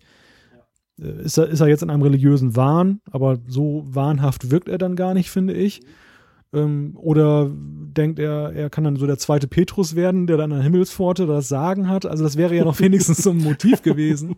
Aber man fragt sich ja wirklich, was diesen Mann irgendwie da treibt, dass der dann da so, so ein, ein Vorhaben so verfolgt und andererseits ja aber auch erst so spät. Ja, und dann, um natürlich eben auf Gott zu kommen, äh, da ist der Film ja eigentlich doch überambitioniert. Weil es ist, eine Sache macht der Film richtig, er hat recht, dass es ja eine ganz große Frage ist. Was ist eigentlich mit Gott? Ähm, wie kann man dem näher kommen? Wo wohnt der? Wo kommt er her? Aber irgendwie bleibt das dann ja auch alles darauf hängen, dass Gott ja in, in dem Film ein Hochstapler ist. Und der Film bietet ja dann auch keine anderen Erklärungsversuche. Ist das jetzt so ein Thema, wo man sich in einem Star Trek-Film mit beschäftigen muss? Mit Gott, meinst du? Ja, Also ich finde, für Star Trek ist das eigentlich ein hochinteressantes Thema, weil man ja bislang, wie der Teufel das Weihwasser, Ich muss sagen, also die- der passt wie die Faust aufs Auge. dieses, dieses Thema immer umschifft hat in Star Trek. Und ähm, ich finde, ja, zu diesem Zeitpunkt war Star Trek auch an, in einem Reifegrad, in einem Reifegrad, ähm, wo man eben das auch gut hätte aufnehmen können, dieses Thema. Nur man macht es eben total schlecht. Also es wird ja nicht mal klar, was denn das jetzt eigentlich für ein Typ da ist, der in dieser Barriere da wohnt. Ist das jetzt irgendwie so ein, das Alien der Woche? Oder ist das möglicherweise das Gegenteil von Gott? Oder hat er zumindest doch irgendeine Relevanz für die ganzen Religionen? Und ähm, im Endeffekt ist aber dann doch ein Hochstapler. Und das wäre natürlich ja Blasphemie hoch 10, wenn man sagen würde, der Gott aller, aller Völker ist letztendlich ein Hochstapler.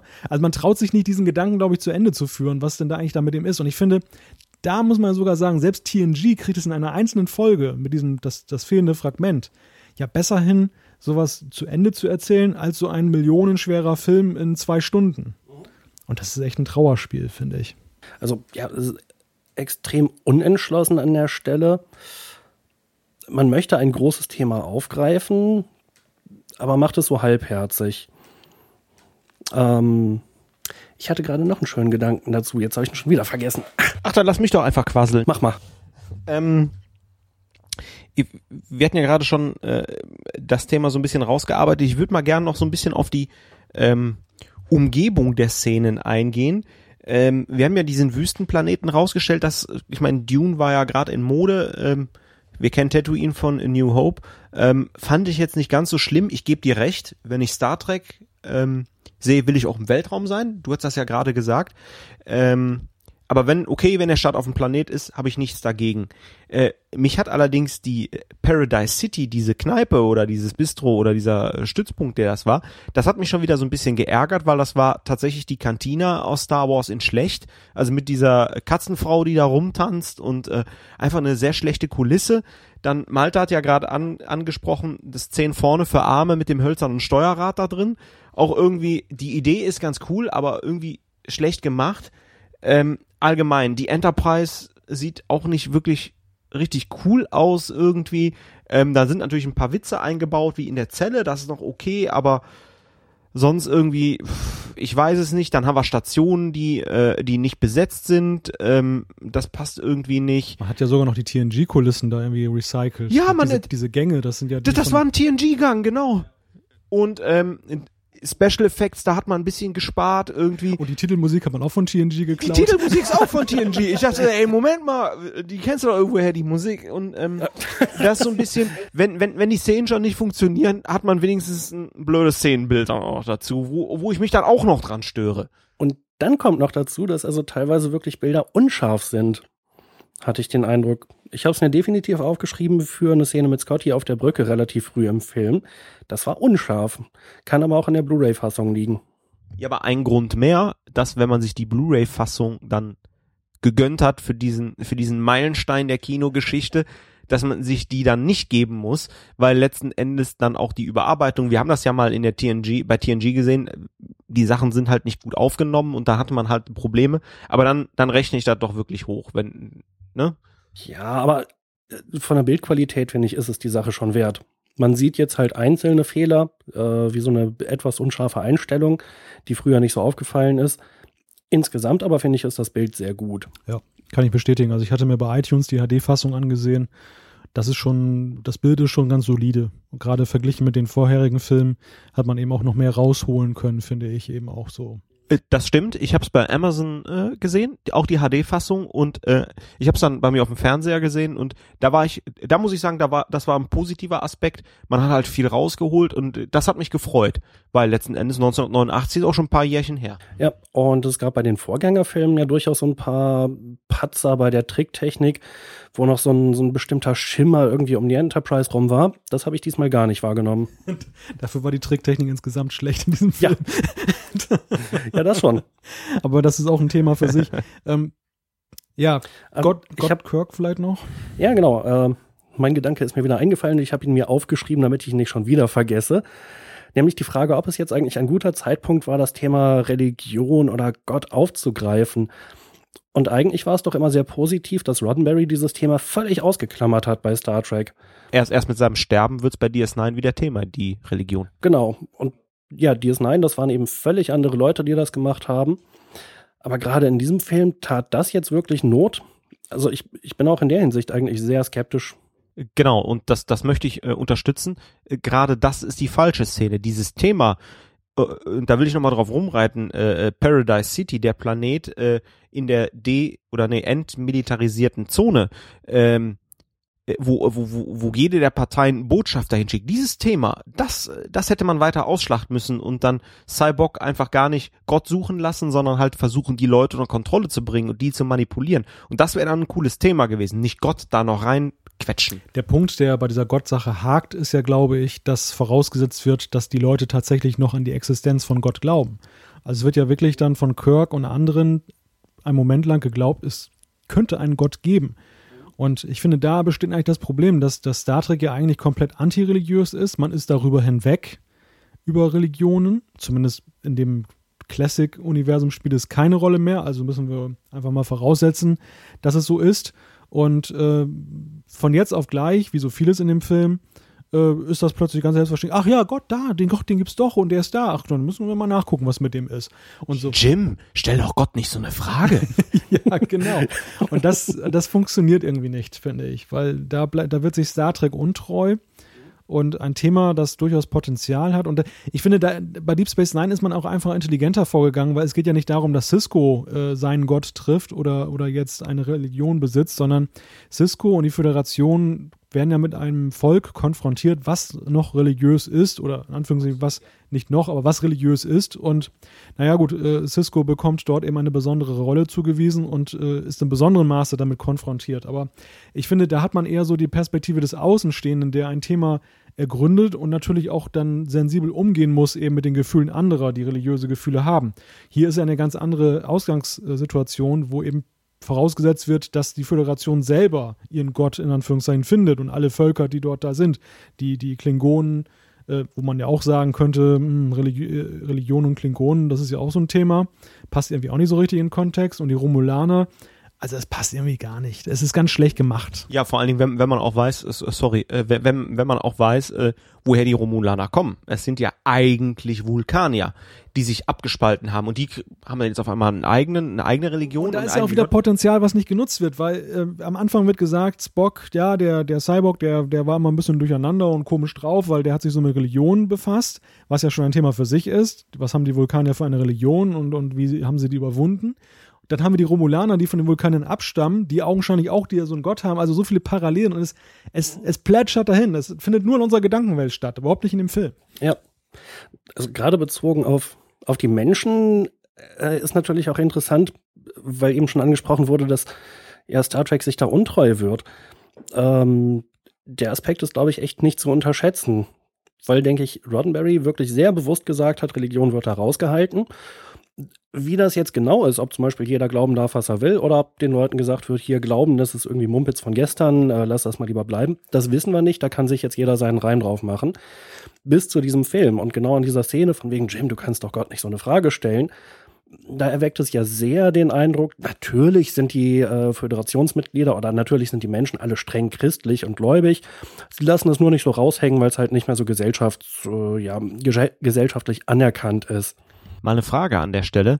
Ähm, hat man Star Trek 5 konzipiert, um nicht die Hardcore Star Trek Fans irgendwie, weil es ein Kinofilm war, zu begeistern? Hat man deswegen überdreht und deswegen ziemlich viel Gedanken rausgenommen? Oder äh, ist oder ist, interpretiere ich da jetzt nur so viel rein?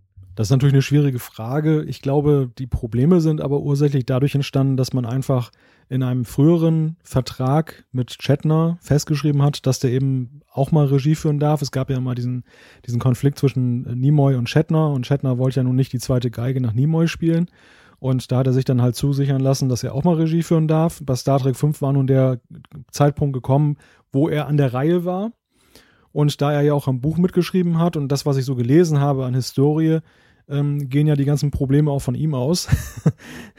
also das scheint mir eher so gewesen zu sein, dass einfach da jemand, der es nicht konnte, sich da ausgetobt hat und keiner wagte dem so richtig in die Suppe zu spucken, weil er einfach sich vertraglich so gut abgesichert hatte und ja auch für Star Trek und den Fortbestand so wichtig war man konnte ja nicht jetzt mit Shatner brechen, so wie jetzt zum Beispiel jetzt aktuell mit Robert Orkey oder so, dass man sagt, auf Wiedersehen, äh, wir besetzen den Regisseur nochmal neu, sondern ich glaube, der hat damals bei Paramount haben auch so ein paar Leute zähneknirschen gesessen und haben gesagt, ah, Gott sei Dank ist TNG so eine tolle Serie, dann versaut er uns Star Trek nicht für alle Zeiten.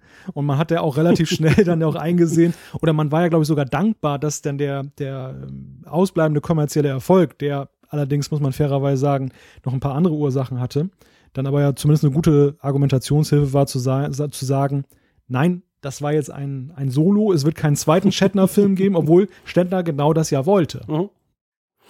Ich meine, dass er sich das sogar ursprünglich vertraglich hatte zusichern lassen, aber sicherlich gab es da auch Ausstiegsklauseln für Paramount. ja, wahrscheinlich wurde das am Umsatz bemessen. Wäre ja durchaus naheliegend. Ja, ich überlege nur gerade, ist Bill Shatner wirklich so verstrahlt und hat gesagt, geil, jetzt äh, nach dem, nach meinem Top-Meisterwerk hau ich noch mal einen raus und man hat dann irgendwie äh, schnell, also bei Simpsons Smithers lassen sie die Hunde los bei, bei Burns. Ähm, äh, und man hat dann eingesehen, oder er hat dann auch irgendwie eingesehen, dass er doch sich lieber auf äh, die 21. Szene konzentrieren soll, weil die ersten 20 ist Overacting oder? Naja, ihm ist ja auch ein Stück weit die Zeit davon gelaufen. Ähm, ich denke mal, dass er den sechsten Film auch nicht gleich wieder Regie führt, das war ihm selber wahrscheinlich auch dann relativ plausibel äh, zu erklären. Man hat dann gesagt, ja, William, das machen wir später nochmal oder so. Und ähm, naja, der siebte Film war ja dann im Prinzip schon die, die Staffelübergabe an TNG. Und mhm. ähm, gut möglich. Wobei jetzt natürlich eine andere interessante Frage ist, wäre ein zweiter Film von Shatner besser geworden? Denn man lernt ja bei so einem Projekt auch eine ganze Menge. Will ich mal ganz stark hoffen. Ähm, ich habe keine Ahnung, wie Shatner mit Kritik umgeht, aber er wird das ja mitbekommen haben, dass nicht alle Leute restlos begeistert waren. Das ist eine gute Frage. Ich meine, da sind wir natürlich sehr im theoretischen Bereich. Interessant finde ich aber Star Trek generell, wie viele von den Darstellern eben auch das Bedürfnis haben, da selber mal Regie zu führen. Also das scheint für einen Schauspieler äh, dann doch etwas ganz Besonderes zu sein, eben auch dann so etwas zu konzipieren. Ich weiß nicht, wie sich das monetär auswirkt. Beim Film sicherlich sehr gut.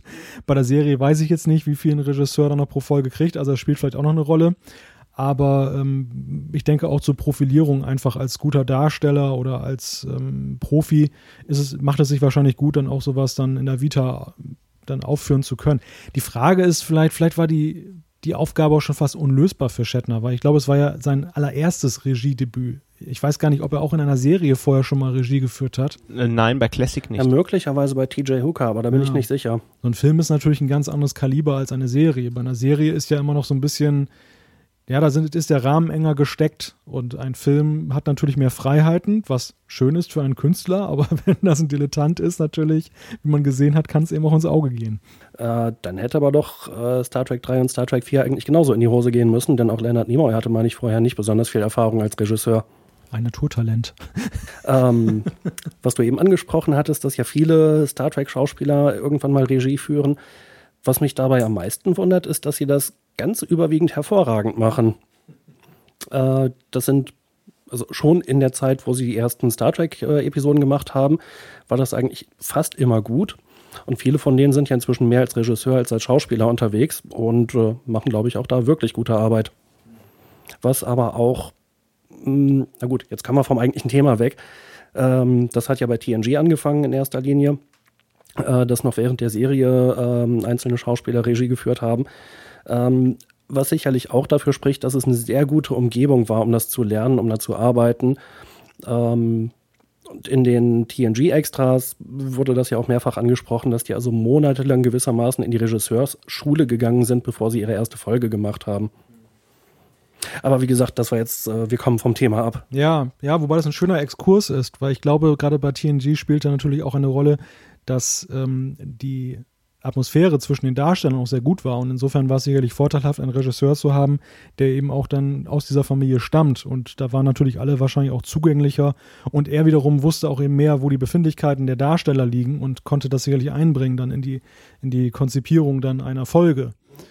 Natürlich andererseits besteht natürlich auch mal das Risiko, dass eben so ein Regisseur, der so eine Art Spielertrainer, kann man ja schon fast sagen, ist, dass der natürlich dann auch wenig wagt. Und das ist natürlich dann bei einer, wenn eine, eine Crew nicht so harmonisiert, dann ja durchaus ein, eine Gefahr. Und vielleicht spielte das ja hier auch eine Rolle, dass eben, ähm, es gab ja immer schon diese Dissonanzen zwischen den, den Hauptdarstellern und, und äh, so ganz so harmonisch war das bei Classic ja nicht wie bei TNG, dass möglicherweise das eben auch dazu geführt hat, dass ähm, wir hier sicherlich nicht, dass die Handlung ist das Kernproblem, ohne Frage, die Charaktere sind ein Kernproblem, aber dass eben auch die Umsetzung daran vielleicht so ein bisschen haperte, weil ja auch, ähm, was man so gelesen hat, auch die Nebendarsteller ja alles andere als glücklich waren mit dem Verlauf dieses Films und wie sie teilweise dargestellt wurden.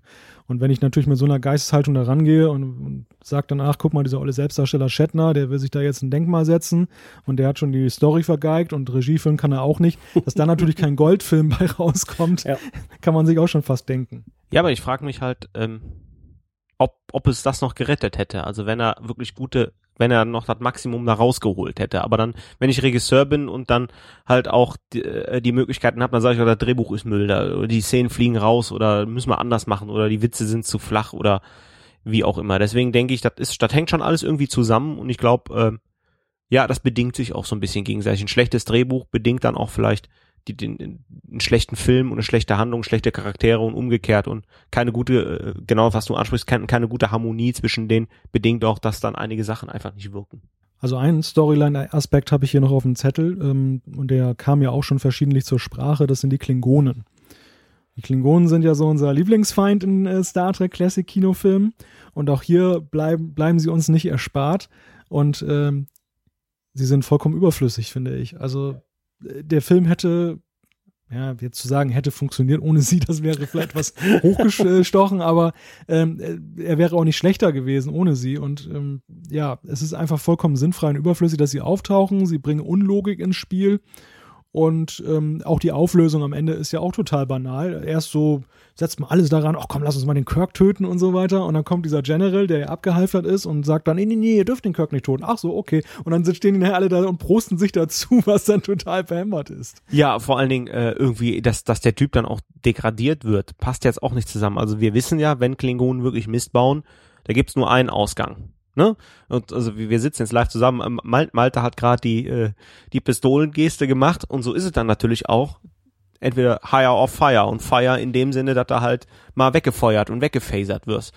Und ähm, ja, und ich, ich habe mir die Frage auch gestellt. Wir haben in den Kinofilmen auch starke Klingonen. Äh, das zieht sich eigentlich durch die Filme. Star Trek 3, auch wenn der jetzt nicht ganz so gut war, aber die Klingonen sind noch okay. Ähm, ja, okay. Ich hab ja, da so meine Probleme mit. Okay, gut. Ähm, Star Trek äh, 6 ohne Klingonen funktioniert's nicht. Selbst in Star Trek 7, Lurcher und Betor, die man halt gut weitergeführt hat, haben auch ihre Momente und ihren Auftritt da, einfach weil sie noch ihre persönliche Rechnung haben. Und genau, ihre Aufgabe ist, die alte Enterprise zu zerstören, damit für den nächsten Film eine neue Kulisse gebaut werden möchte, kann. das möchte ich revidieren. Die Enterprise wird durch Troy zerstört. Gar nicht wahr. Eigentlich ist Jordi schuld. Der bemerkt die Manipulation am Visor nicht. Aber danach sind noch nie wieder Klingonen aufgetaucht in den Star Trek-Filmen. Bis auf die neuen jetzt Abrams natürlich, aber die betrachten wir mal isoliert. also bei Klingonen habe ich noch ein Stichwort hier aufgeschrieben, das ist dieser behämmerte MG-Arm, der da so, so, durch die Gegend fuchtelt. Der, der war für mich auch so richtig sinnbefreit. Naja, also immerhin ist ja schön zu sehen, dass, das, äh, dass diese Raumschiffe nicht nur irgendwie mit starren Waffen gerade ausschießen können, sondern dass sie dann zu der Zeit schon da angekommen sind, dass sich die Waffen irgendwie ein bisschen äh, lenken oder bewegen lassen. Ist übrigens geklaut, nämlich auch wieder aus Star Wars, wo man in diesem Film sehr viel geklaut hat, nämlich aus Das Imperium schlägt zurück oder Episode 5. Ähm, Han Solo hat äh, irgendwie so schwenkbare äh, Kanonen, ganz kleine Lasergeschütze, die er halt quasi auf Bodenziele äh, benutzt. 1979 Imperium schlägt zurück. Auch da hat man wieder abgeguckt. Echt? Das Imperium schlägt zurück war schon 79? Yes. Da hätte ich ja fast den Original äh, New Hope verortet. 77? Der nächste bitte? 83. 83? Ja. 99? Was? Nein, das, das war kein Star Wars mehr. 2002? Ja, jetzt hast du mich. Ich glaube 2005, bin mir nicht ganz sicher. Mm, ich habe bei der Handlung einen Aspekt, ist sicherlich eine Deutungsfrage, ob ich das richtig deute. Und zwar dieser eine Gott, mal abgesehen davon, dass es ein Hochstapler ist, äh, das sieht ja für einen Moment so aus, als wäre er der eine Gott für praktisch alle Religionen und alle Völker. Und das finde ich eigentlich einen ganz coolen Aspekt. Ähm, dass also nicht gesagt wird, der, keine Ahnung, christliche Gott ist ein Hochstapler, aber das ist jetzt ein anderer als der, was auch immer, buddhistische Gott äh, oder, ähm, oder muslimische oder jüdische oder romulanische, sondern halt diese äh, Überlegung, naja, äh, es sind halt monotheistische Religionen, aber die haben zumindest alle den gleichen Gott, sie haben nur irgendwie einen anderen Namen dafür und ein anderes, ja, vielleicht ein anderes Bild im Kopf, wenn denn in der Religion gerade erlaubt ist, dass man irgendwie ein Bild von Gott hat. Ja, das passt natürlich auch so ein bisschen in diese Stimmung des, des äh, Produktionsjahres, dass ähm, man nicht so sich auseinander dividieren lässt in, in, Völker, die alle verfeindet sind, sondern dass man eben ähm, auch so in den letzten Jahren des Kalten Krieges, in, in, den, in dem Beginn der, der Völkerverständigung der Gegenwart, dann eben auch bei Star Trek dann eben versucht, dann alles so zusammenzuschweißen, angefangen mit Nimbus 3, der intergalaktische Frieden, ähm, ähm, wo plötzlich dann diese verfeindeten Völker da friedlich koexistieren und äh, auch ja so ziemlich gleich sind. Also die haben alle das, drei das gleiche Schicksal. Genau, sie sitzen alle rum und saufen den ganzen Tag Alkohol, weil man eh nichts Besseres zu tun hat. Genau. Bis, bis hin eben zu der Frage, dass äh, auch trotz unterschiedlicher Kulturen und, und Entwicklungsstände dann ja doch irgendwo alles auch dann in diesem Punkt Null zurückzuführen ist in das Zentrum der Galaxie. Und ich finde nur, es ist hier auch so ein bisschen eben mit der Brechstange herbeigeführt. Also es ist, es wirkt auf mich nicht einleuchtend und auch nicht sympathisch, sondern es ist auch so, ähm, ja, man möchte einfach jetzt, dass es so ist, man schreibt es so hin. Und ähm, eine der Stärken von Star Trek ist ja eigentlich sonst, dass man das so darstellt, und da sind wir wieder bei das fehlende Fragment, dass es wirklich so ein, ein rundes Gefühl beim Zuschauen auslöst und man eben auch denkt, ja, also das ist irgendwie auch so die Grundidee von Star Trek jetzt zur Perfektion geführt. Und hier ist es eben, möchte gern Star Trek und es funktioniert nicht. Ich habe, ich glaube, habe glaube ich heute viel gesagt, es funktioniert nicht in diesem Film. Ist ja auch notwendig. Ja, ich muss gestehen, ich bin jetzt mittlerweile auch mit meinem Latein am Ende, was diesen Film angeht. Ich weiß nicht, wie das euch geht. Ich habe sogar einen Aspekt noch, der mich auch noch gestört hat ähm, bei der Produktionstechnik. Und zwar werden im Laufe des Films sehr, sehr viele Großaufnahmen, äh, gerade auch Großaufnahmen von Gesichtern präsentiert. Und ich finde, das lässt den Film oder die, die Kameraführung sehr statisch wirken. Das stört mich aber nicht. Also ich meine, man hat es halt konsequent in dem Film äh, durchgezogen. Ja, das schon, aber das ist immer so ein Aspekt, den ich nicht so mag. Ich werde vielleicht versuchen, wenn wir dann irgendwann demnächst mal den sechsten Film besprechen, nochmal genau oder explizit darauf zu achten, wie, inwiefern die Kameraführung da anders ist. Bei diesem Film jedenfalls ist es mir auf den Keks gegangen. Ich habe auch noch einen, aber dann ist, ich habe schon die ganze Zeit so ein bisschen auf meinen Spickzettel geschielt. Äh, ich habe noch einen Aspekt und das ist Kirks Uniformjacke. Erinnert ihr euch, die kommen auf die Brücke und dann ist irgendwie, wie ich ja jetzt heute wieder erfahren habe, Half Bennett, der die Befehle gibt und äh, dann, dann ist so jemand, der reicht Kirk die Jacke. Und äh, so, der, der reicht äh, Kirk die Jacke. So, und dann Uniformjacke, da klingelt's doch, habe ich gedacht. Picards Uniformjacke, mal, ich zitiere mal Malte, die ihresgleichen sucht, und da hätten wir jetzt eine gefunden, auch Kirk hat diese Uniformjacke, die er da angezogen bekommt, weil später trägt er wieder seine, seine, seine, seine Seitenschnapp-Festmachrote Ausgehuniform, aber hier in der Szene hat er tatsächlich eine echte Uniformjacke an, im Vergleich zu den anderen. Ja, die anderen werden ja eigentlich auch auf dem Rücken zugeknotet. Wie Zwangsjacken. nee, nee, auf, auf, auf, auf, auf der Seite. Und das, das coole, das, das coole Manöver finde ich ja, die machen die auf und klappen die nur so ein Stückchen auf. Oh, ohne Bedeutung irgendwie. Aber gut, sieht, sieht, sieht, sieht halt cool aus. Sieht wirklich gut aus. Aber äh, die Jacke war ja eine Notwendigkeit, damit man die Aufschrift von seinem T-Shirt lesen kann. Yep. Das ist wieder so ein Rohrkrepierer. Nee, ich fand den gut. Nein, ich fand der den Witz hat so halbwegs gezündet. Du, du, du bist, du bist, ich, ich mag dich so, weil du so harmoniebedürftig bist und dass du jemandem auch so einem schlechten Film nicht ganz böse sein kannst. Und deswegen schließe ich jetzt ab. Dieser Film ist für mich und auch für alle Zeiten der schlechteste Star Trek Film. Also der erste von den JJ-Filmen, den habe ich als wirklich schlecht in Erinnerung. Den zweiten fand ich ja dann überraschend gut ich kann mich im Moment nicht so richtig entscheiden. Ein Aspekt, der mir aufgefallen ist, als ich jetzt Star Trek 5 nochmal geguckt habe, war, dass ich irgendwann so den Eindruck hatte, ach Mensch, der ging jetzt eigentlich doch relativ schnell vorbei. Ich hatte vorher so ein bisschen befürchtet, dass ich da so gefühlte vier Stunden lang mich da durchquäle, aber na Moment, diese Szene, dann kommt doch gleich am Anschluss, dann sind sie doch eigentlich schon und dann ist Gott und ach ja Mensch, schon vorbei der Film. Das ja, ging jetzt eigentlich relativ schneller als erwartet. Also ich mache mich jetzt wieder unbeliebt bei unseren Hörern, indem ich nämlich sage, ähm, die JJ-Filme sind für mich noch schlimmer als Star Trek 5. Äh, du machst dich nicht nur bei deinen Hörern unbeliebt. Aber ich kann das auch begründen. Und zwar, ähm, bei den JJ-Filmen ist es ja so, da ist viel Action. Und wenn man auf Optik steht, kann man sich das sicherlich angucken. Aber für den geistreichen Menschen ist das ja eigentlich eher Unterforderung. Und wenn man das einmal gesehen hat und ein zweites Mal, hm, also ich habe da mal die Wiederholung gesehen oder ich habe den mal äh, zum zweiten Mal gesehen im, im Fernsehen, schlimm. Da guckst du lieber nochmal Star Trek 5 an. Ja, weil Star Trek 5 wenigstens viel Diskussionspotenzial bietet, wie wir ja nun auch hier gesehen haben. Also ich finde. Touché. Das, es, es gibt hier viele Ansätze, die der Film nicht umsetzt, aber über die ich nachdenken kann und die ich dann auch eben im Kontext sehe von, von dem guten Star Trek und äh, mir dann vorstelle, wie hätte es sein können und was ist hier schiefgelaufen. Und das macht eigentlich den Film, ähm, das rettet ihn ein Stück weit noch gegenüber den JJ-Filmen.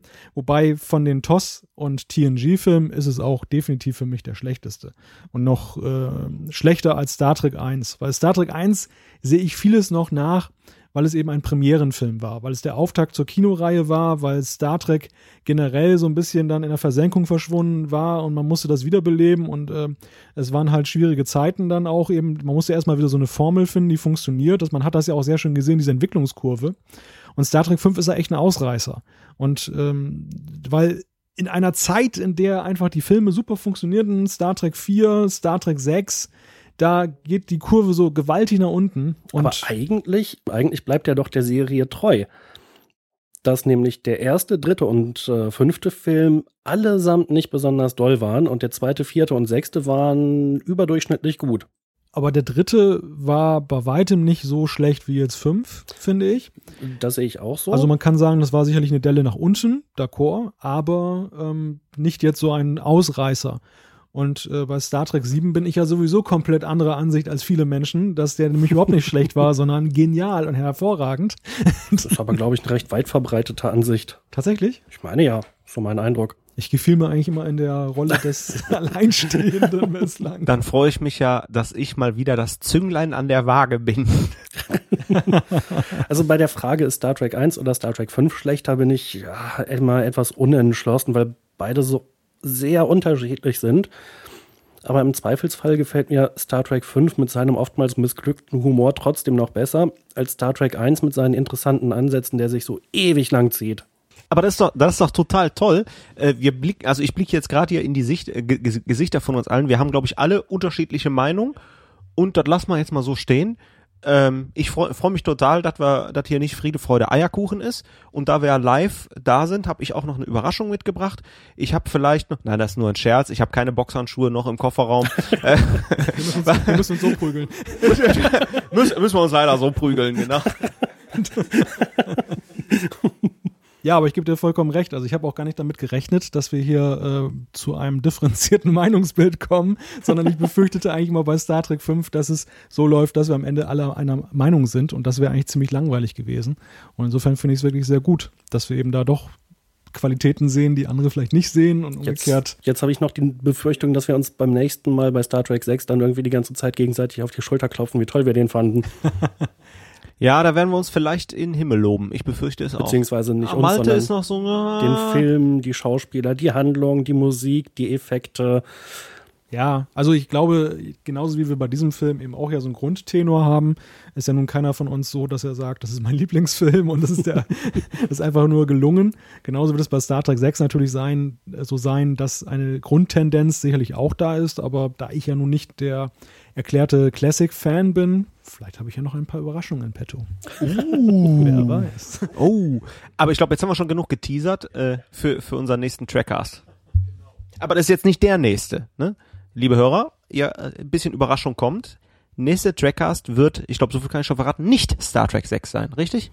Ist äh, laut aktuellem Planungsstand hast du, glaube ich, recht. Ja. Aber mehr erzählen wir jetzt auch nicht. Uah. Ja, dann würde ich äh, an dieser Stelle dann einfach mal das Fass zumachen von Star Trek 5. Wie am Anfang schon gesagt, der Running Gag gehört der Geschichte an. Also das Anteasern eines Star Trek 5 Trackcasts. Äh, gut, wir können noch ein Revival irgendwann mal machen, wenn wir zu einer anderen Überzeugung kommen, aber ich glaube, das ist dann doch eher unwahrscheinlich. Ja. Und insofern würde ich einfach mal sagen, gehen wir über zum Feedback. Und da hat in gewohnter Weise Jan die erste Zuschrift. Jawohl, Christoph aus Erkelenz hat uns eine lange E-Mail geschrieben, aus der ich mal wieder nur einen Teil vortrage. Unter anderem schreibt er, die Sternenflotte ist jedoch, im Gegensatz zum zivilen Volk, hierarchisch aufgebaut und unterliegt einer gewissen Kommandostruktur. Also so, wie das in einem Staat des 20. Jahrhunderts auch ist. Auf Raumschiffen wäre es anders sehr schwierig, Ordnung zu halten. In der Marine bzw. auf Kreuzfahrtschiffen unserer Zeit ist es nicht anders. Es gibt die Crew, die hierarchisch aufgebaut ist, und es gibt die Zivilisten, die sich lediglich der auf dem Schiff geltenden Ordnung unterwerfen müssen. Also ich finde das einerseits einen sehr schönen Aspekt, äh, was er uns da geschrieben hat. Auf der anderen Seite haben wir aber im Moment eher selten die Situation, dass wir wirklich Kriegsschiffe haben, auf denen Familien untergebracht sind. Bei Kreuzfahrtschiffen stimme ich da völlig überein mit der Kommandostruktur und dann gibt's da die, die Urlauber. Aber auf einem Kriegsschiff, ja, die Situation haben wir halt nicht. Deshalb ist das schwierig vergleichbar. Und dann wollte ich noch einen Aspekt aufgreifen, den er uns geschrieben hat. Eine Sache hätte ich noch, sagt er. In der letzten Enterprise-Episode gibt es auch eine Anspielung auf den Titel der letzten TNG-Episode. Und zwar im Maschinenraum spricht Reed mit Tucker. Irgendwann sagt Reed, all good things. Ähm, in der deutschen Übersetzung heißt es mal wieder gestern, heute, morgen. Das hätte man anders übersetzen müssen, da es an dieser Stelle überhaupt nicht zum Rest passt. Das war mir gar nicht aufgefallen, aber wenn das so ist, dass also in der deutschen Fassung der letzten Enterprise-Folge wirklich gestern, heute Morgen gesagt wird, dann finde ich ja, dass eigentlich die Übersetzung an der Stelle gut ist. Dass sie aus einer ursprünglich falschen Übersetzung von der letzten TNG-Folge oder einer mäßigen Übersetzung von dem Titel zumindest noch diese Anspielung hinbekommen haben, auch wenn es in dem Kontext nicht so viel, nicht so gut passt. Und dann hat Malte die nächste Zuschrift. Ich nehme den Ball mal auf und äh, die nächste Zuschrift stammt von Trekkie001, der sich per E-Mail gemeldet hat. Und er hat, er hat eine Frage an uns drei. Wie weit habt ihr das eigentlich mit Herrn Stoppe vorgeplant? Sebastian Stoppe war ja unser Gast in Trackcast 40 zum Thema Star Trek und die Politik. Und äh, Tracky 001 schreibt, irgendwie wäre es ja schon traditionsgemäßer, wenn die Fragerunde bei Trackcast 40 gewesen wäre. Also fragt doch mal den Trackcast Teil 2. Wenn ihr versteht, ich bestehe dann auch auf eine, auf die Nachreichung der Bloopers. Ja. Da habe ich äh, Tracky 001 zu schon per E-Mail darauf geantwortet, aber gleichwohl möchte ich es natürlich auch für alle anderen Hörer eben machen, dass die Reihenfolge bei uns natürlich auch manchmal dadurch bestimmt wird, wie dann die Verfügbarkeit von Gästen ist und dass es auch keineswegs äh, festgeschrieben ist, dass wir die Fragerunden dann immer nur bei runden Trackcasts machen. Also es passte einfach dann gut und äh, das war eigentlich der banale Grund, warum wir das so gemacht haben. Und ich finde auch, ich meine, bislang hat sich Gott sei Dank noch keiner beschwert. Gott sei Dank, oh, passend zu Star Trek 5. er ist Weltklasse.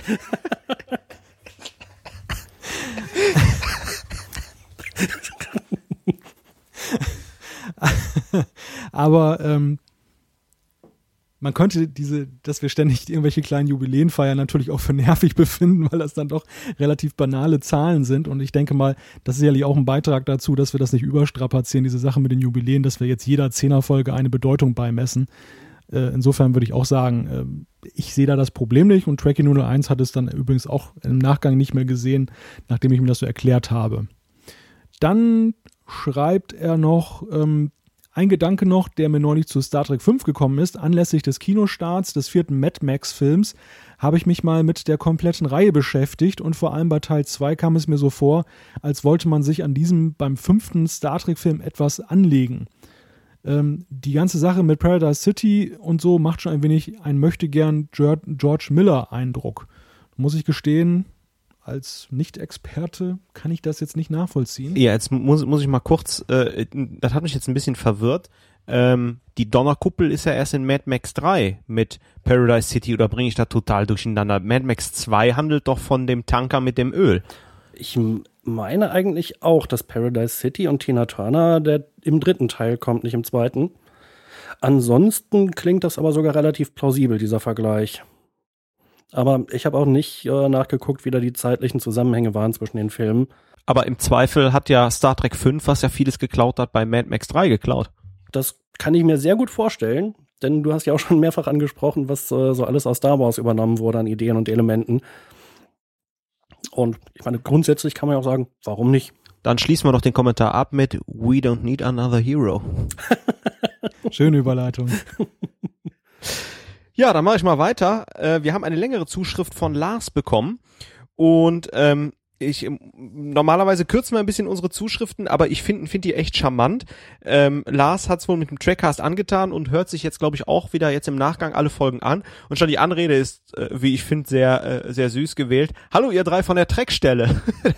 Fand ich irgendwie total cool und deswegen wollte ich auch mal vorlesen hier an der Stelle. Und dann haben wir eine Frage von ihm bekommen. Ich greife jetzt mal ein paar auf. Wo nehmen wir denn die ganzen Infos her, was wir alles über Star Trek wissen?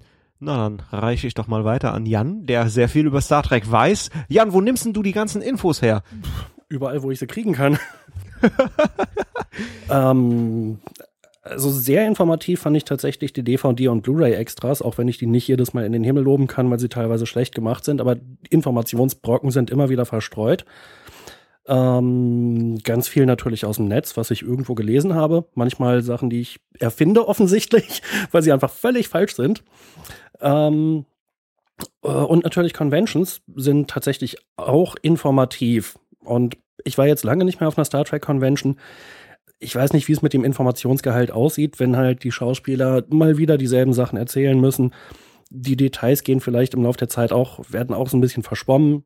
Aber ja, also das wären so meine, glaube ich, primären Informationsquellen.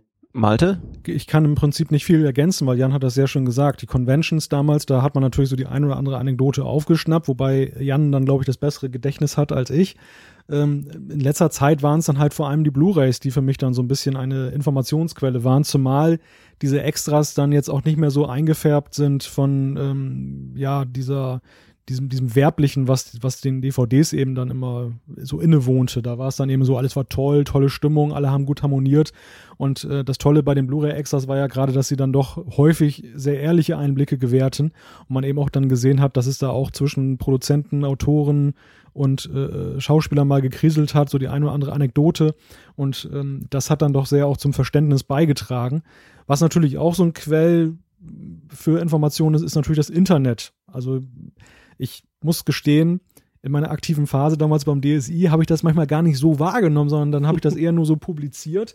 Zum Beispiel diese großartigen Reviews, die Matthias Weber geschrieben hat, da zu den Filmen oder eben auch von Jan viele Episodenbeschreibungen zu TNG, wo eben auch in den Bewertungen vieles eingeordnet wird und auch viele Hintergrundinformationen gegeben werden, werden die eben absolut interessant sind und ähm, ja, die mir hier dann auch eben da dann sehr ja, für mich sehr hilfreich sind, um eben dann eben auch für mich das zu bewerten und dann noch ein bisschen was zu erzählen. Ja, und ich sag mal, ähm, ich äh, bewundere ja auch gerade äh, euer Wissen und euer Detailreichtum, äh, was ihr habt, aber vielleicht persönlich geht's mir immer so, wenn ich Themen interessant finde, beschäftige ich mich auch damit und ganz automatisch baut man dann so ein bisschen Wissen auf. Und um Lars Frage nochmal aufzugreifen hier an der Stelle, ähm, ich, ich glaube, wir können uns schon so als, als Serien- und äh, Filmfans schon so ein bisschen darstellen. Ich will jetzt nicht gerade sagen als Experten, aber wir, wir hatten ja heute eingangs auch schon über ein paar Serien gesprochen, die wir verfolgen und dann beschäftigt äh, man sich auch irgendwie damit. Und bei mir geht's auch so, ich äh, favorisiere ja auch einen Fußballclub, äh, den ich gern verfolge und nicht so, dass ich als, als Ultra halt in der, in der Kurve stehe, sondern dass ich mich da einfach mit beschäftige und auch gerade in der Zeitung gerade die Artikel über die lese. Sagt und hält das bengalische Feuer an Jans. psst, psst, psst. ja, und das, man, man beschäftigt sich dann halt mit den Themen. Dann hat einfach, weil man auch gerade diese Nachrichten konsumiert. Ja. Eine Quelle äh, muss ich natürlich noch ganz positiv erwähnen, nämlich die Internet Movie Database. Das finde ich ist so für Filmjunkies die, Guter Hinweis, die ja. wichtigste Webseite aller Zeiten. Die ist so geil, so großartig. Und das, ich kann mich an Zeiten erinnern, da entweder gab es sie noch nicht oder ich kannte sie noch nicht. Und irgendwann bin ich darüber gestolpert und habe halt seitdem eigentlich immer, wenn ich irgendwie gucken will, der Schauspieler, den kennst du doch, dann ist das immer die erste Anlaufstelle. Und dadurch kriegt man so viele Verbindungen und Verknüpfungen. Ach, der hat damit gespielt und ach, der ist das, den habe ich ja gar nicht erkannt. Warte mal, der Film, das war doch, und dann kommst du auf den Regisseur und die Musik. Also teilweise passiert es mir, dass ich irgendwie eine halbe Stunde in der IMDb rumstöbere. Also durch die Wärme ist mein Gedächtnis jetzt ein bisschen beeinträchtigt. Vielleicht hast du es gerade schon gesagt, aber Memory Alpha ist natürlich auch eine ganz wichtige Informationsquelle. Wobei von sehr unterschiedlicher Qualität. Also ich habe da schon festgestellt, dass manchmal da gar nicht viel rauszuholen ist. Gut, man muss fairerweise sagen, auch äh, meine Rezensionen von Voyager sind nicht immer alle Gold, weil einige sind älteren Datums und damals, naja, ja, klar. Also ging, ging so mehr um Schnelligkeit und man war noch nicht so versiert im Schreiben. Aber bei Memory Alpha habe ich doch schon bei vielen Gelegenheiten auch viele Hintergrundinfos und gerade solche Trivia-Geschichten dann eben auch gelesen, die einfach dann nett zu lesen waren. Man muss natürlich auch so eine Wertschätzung für die Informationen haben. Also da gebe ich dir auch vollkommen recht, Thorsten. Ähm, dass es ist nicht automatisch so, dass man das Wissen aufnimmt, sondern wenn man eine gewisse Liebe zum Detail hat, dann, ja, dann, dann äh, sammelt man automatisch so ein bisschen. Mhm.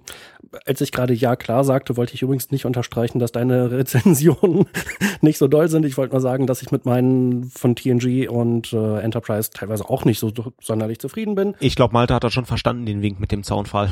Ja, ja. Gut, ähm, aber wir, wir, wir, wir schweifen hier ein bisschen ab. Ich will, will dich ungern abwürgen. Äh, vielleicht, vielleicht noch ein paar Aspekte hier. Wir, wir gehen wirklich nicht aus, auf alles ein.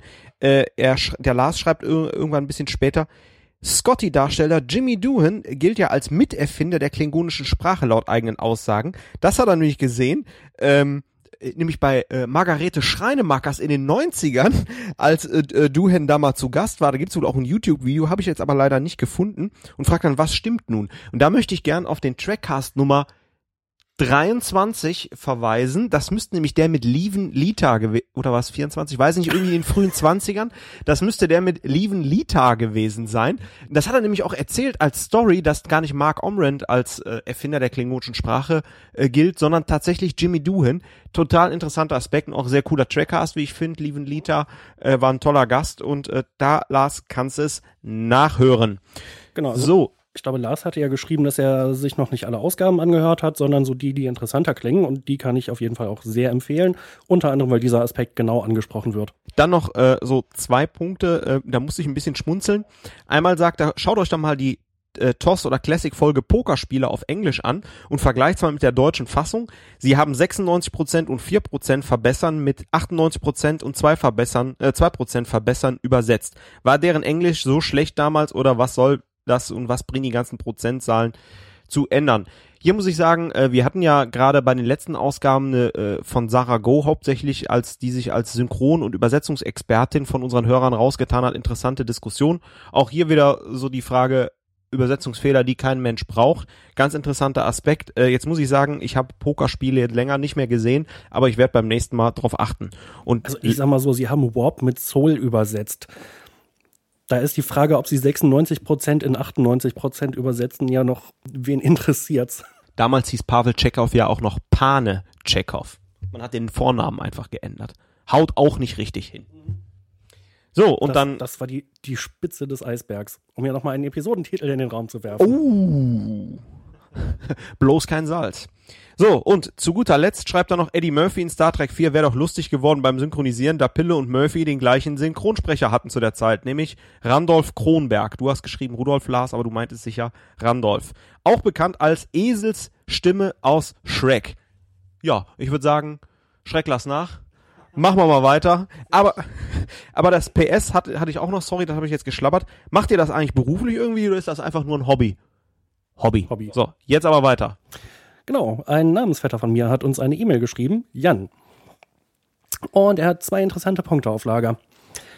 Erstens, ich habe gerade gesehen, dass Michael Dorn offenbar probiert, Star Trek wieder zu beleben, wobei der Charakter Worf im Mittelpunkt stehen soll. Er hat äh, dazu auf Reddit ein Ask Me Anything gemacht und dort sehr viel über seine Beweggründe erzählt. Ja, also ich habe mal reingeguckt und ich muss gestehen, für mich war das komplett neu. Malte, Thorsten, wie sieht das mit euch aus? Habt ihr da schon mal von gehört, von diesem äh, Plan von Michael Dorn? Nein. Nein. Ja, für mich, für mich war es auch komplett neu. Vielleicht, um nochmal an die News anzuknüpfen. Die eine Information, die ich da rausgezogen habe, war, er hat mit CBS gesprochen und sie haben es noch nicht abgelehnt. Das empfindet er als sehr positiv. Ansonsten, ja, würde ich vorschlagen, wir packen den Link in die Show Notes. Wen es interessiert, der kann da selber mal reingucken. Da sind übrigens auch wieder wunderschöne Anekdoten rausgekommen. Es ist wohl auf Conventions des Öfteren mal so, dass zum Beispiel Brent Spiner da irgendwie auf der Bühne steht und ein bisschen was erzählt. Und dann meldet sich Michael Dorn aus dem Publikum und fordert ihn auf, eine Patrick Stewart ähm, äh, Nachmache, äh, Impersonation zu machen. Und okay. Geht das, geht das eigentlich nur mir so oder wirkt das äh, so ein bisschen auch mal verzweifelt, wenn so ehemalige Nebendarsteller, nun kann man bei Michael Dorn sagen, der war in gewisser Weise ein Hauptdarsteller auch, aber erweiterter Hauptdarsteller. Aber wenn die dann irgendwie so versuchen, Star Trek wiederzubeleben mit so einer eigenen Serie, ich meine, der Tuvok-Darsteller äh, versucht das ja auch schon relativ erfolglos und da gibt es ja so noch so ein paar mehr. Ich kann, kann mir gut vorstellen, Garrett Wong, der wäre auch sehr interessiert, dass dann ja. aus äh, Ensign Kim nochmal noch mal Captain Kim wird. Der spielt dann auch mehrere Rollen, ne? Zulu würde ja sicherlich auch gerne den Imperator mal geben. Also äh, ich weiß nicht, das, das ist auf, auf mich wirkt das manchmal so ein bisschen kläglich und ähm, ich tue mich da echt schwer damit zu sympathisieren, weil ich glaube, dass das nicht wirklich zu einem guten Ergebnis führt, wenn es umgesetzt wird. Ich bin da auch sehr skeptisch, weil Star Trek ja eigentlich immer von vielen Charakteren gelebt hat und nicht davon, dass einer im Mittelpunkt steht, auch wenn äh, Kirk, Picard, Cisco natürlich im Vordergrund standen. Andererseits, wenn ich richtig in Erinnerung habe, hat äh, Michael Dorn geschrieben, dass also das Drehbuch für die erst, äh, die Drehbücher für die ersten Folgen schon von Ronald D. Moore geschrieben wurde, äh, der bei TNG und bei DS9 durchaus als großer Klingonenexperte gilt. Ja, ich will gar nicht mal sagen, dass das ähm, jetzt unbedingt von der Story her schlecht sein muss. Aber äh, ich denke einfach, die Leute haben ja ein persönliches Interesse daran, dass es dann umgesetzt wird. Es geht ja um, ihre, um ihren beruflichen Werdegang. Wenn jetzt einer wie Patrick Stewart käme, der das nicht nötig hat, weil er auch so genug Kohle, genug Engagements hat und sagt, komm, ich will jetzt nochmal den PK machen und so. Das hätte für mich ein ganz anderes Gewicht als irgendwie so ein Nebendarsteller. Ich meine, Michael Dorn geht jetzt noch, aber äh, Tim Russ zum Beispiel, der einfach dann, und wir wissen das ja nun auch durch Conventions, dass einige Nebendarsteller eben nach Star Trek kam da nicht mehr viel. Die haben vielleicht mal so ein kleines Engagement, eine Gastrolle, dass sie irgendwo auftauchen, aber das war es dann eben auch.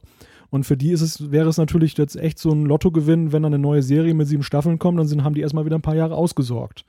Und ähm, ich kann das menschlich auch absolut nachvollziehen. Für mich ist nur die Frage, ob ich mich als Fan auf diesen Zug mit draufspringen, äh, äh draufsetzen sollte oder ob das nicht einfach, ja, so ein Verzweiflungsakt ist. Jetzt muss ich mal den Jan machen und eine Anekdote erzählen. Oh, dazu. Und zwar äh, Malte und ich hatten mal die Gelegenheit bei der FedCon in Bonn zu sein, das ist schon ein paar Jahre her und äh, waren dann auch auf dieser Vorab-Pressekonferenz, wo man jetzt Pressekonferenz hat auch so ein bisschen augenzwinkernd sagen muss. Und da war Robert Beltran, der Darsteller von Chakotay bei Voyager. Ich hoffe, ich habe das jetzt richtig ausgesprochen mit Bel Beltran heißt der, ne? Ja, genau. Und äh, sorry, sorry nochmal. Und ähm, da haben wir, also ich habe dann damals gedacht, er hatte mal ein Interview gegeben, ja wie, er versteht gar nicht, dass hier, äh, warum Star Trek alles Big Family sein muss und auf immer und ewig mit dem Charakter verknüpft. Er hat dann auf der Pressekonferenz, als wir ihm die Frage gestellt haben, gesagt, ja, ich stehe zu dem Interview, weil Chakotay ist für mich einfach eine Rolle, das ist ein Job. Er hat auch andere Jobs, er ist Schauspieler und er freut sich mal bei Star Trek mitgewirkt zu haben, weil er es gut, wie Malte gerade gesagt hat, er hatte dann sieben Staffeln lang, hat er auch was aufs Butterbrot bekommen und gutes Geld verdient. Aber er freut sich genauso, er hat damals gesagt, er hat irgendwie ein, ein Theaterprojekt laufen, wo er halt auch äh, am Theater irgendwie was zu tun hat und freut sich dann auch vielleicht in einer anderen Serie mal in einer großen oder kleineren Rolle mitzuspielen, weil das sein Job ist. Er ist halt gerne Schauspieler und macht sich ja gar nicht so viel raus. Und hat der eine oder andere gedacht, oh Skandal, wie kann der Darsteller sagen? Aber rückblickend betrachtet ähm, war das eigentlich schon eine sehr realistische Einschätzung. Und äh, wie Malte sagt, äh, Nebendarsteller ist jetzt nicht bös gemeint. Also äh, Robert Beltran, auch wenn es Chakotay war, hatte nicht die Hauptrolle in Voyager. Die, die hatte meines Erachtens Kate Mulgrew mit Janeway. Und Michael Dorn hat viele Folgen gemacht. Er war auch beileibe bei TNG nicht der Hauptdarsteller. Es war Patrick Stewart. Und ähm, äh, ich, ich finde das tatsächlich so ein bisschen so die Verzweiflung, weil Beltran hat es richtig gesehen, es war ein Job. Er hat seinen Job gemacht und hat da gutes Geld mitverdient und gut ist, fährt aber trotzdem zur Convention. Und äh, Michael Dorn macht jetzt auf Reddit und macht Werbung für Worf als Hauptdarsteller. Und ich, ich, ich find, finde das ganz richtig gesagt und wollte mit dieser Anekdote einfach das, was wir rausgearbeitet haben, einfach nochmal unterstützen. Ja, bin ich vollkommen bei dir. Und ich glaube, das Problem war einfach, dass Beltran damals so eine Art No-Go begangen hat. Weil gerade Conventions äh, sind ja Veranstaltungen, die eine Zielgruppe haben, die eben gerne daran glauben wollen, dass das eben ja absolute Passion ist bei den Darstellern, dass die eigentlich auch nichts sehnlicher mögen, als eben sich Star Trek anzugucken und hoffen, dass es weitergeht und so. Und Beltran war einfach ehrlich und äh, hat damit sicherlich den Nerv von einigen getroffen. Ja, aber ich habe bei den TNG-Darstellern heißt es ja immer wieder, das ist eine große Familie. Wir haben es auch vorhin noch äh, in einem Nebensatz angesprochen. Und ich habe einige ja von, äh, von denen schon selbst auf Conventions gesehen. Äh, ansonsten natürlich ganz viele Interviews äh, auf den DVDs und Blu-rays. Und bei denen bin ich inzwischen überzeugt, das war wirklich, oder die sind wirklich wie eine Familie.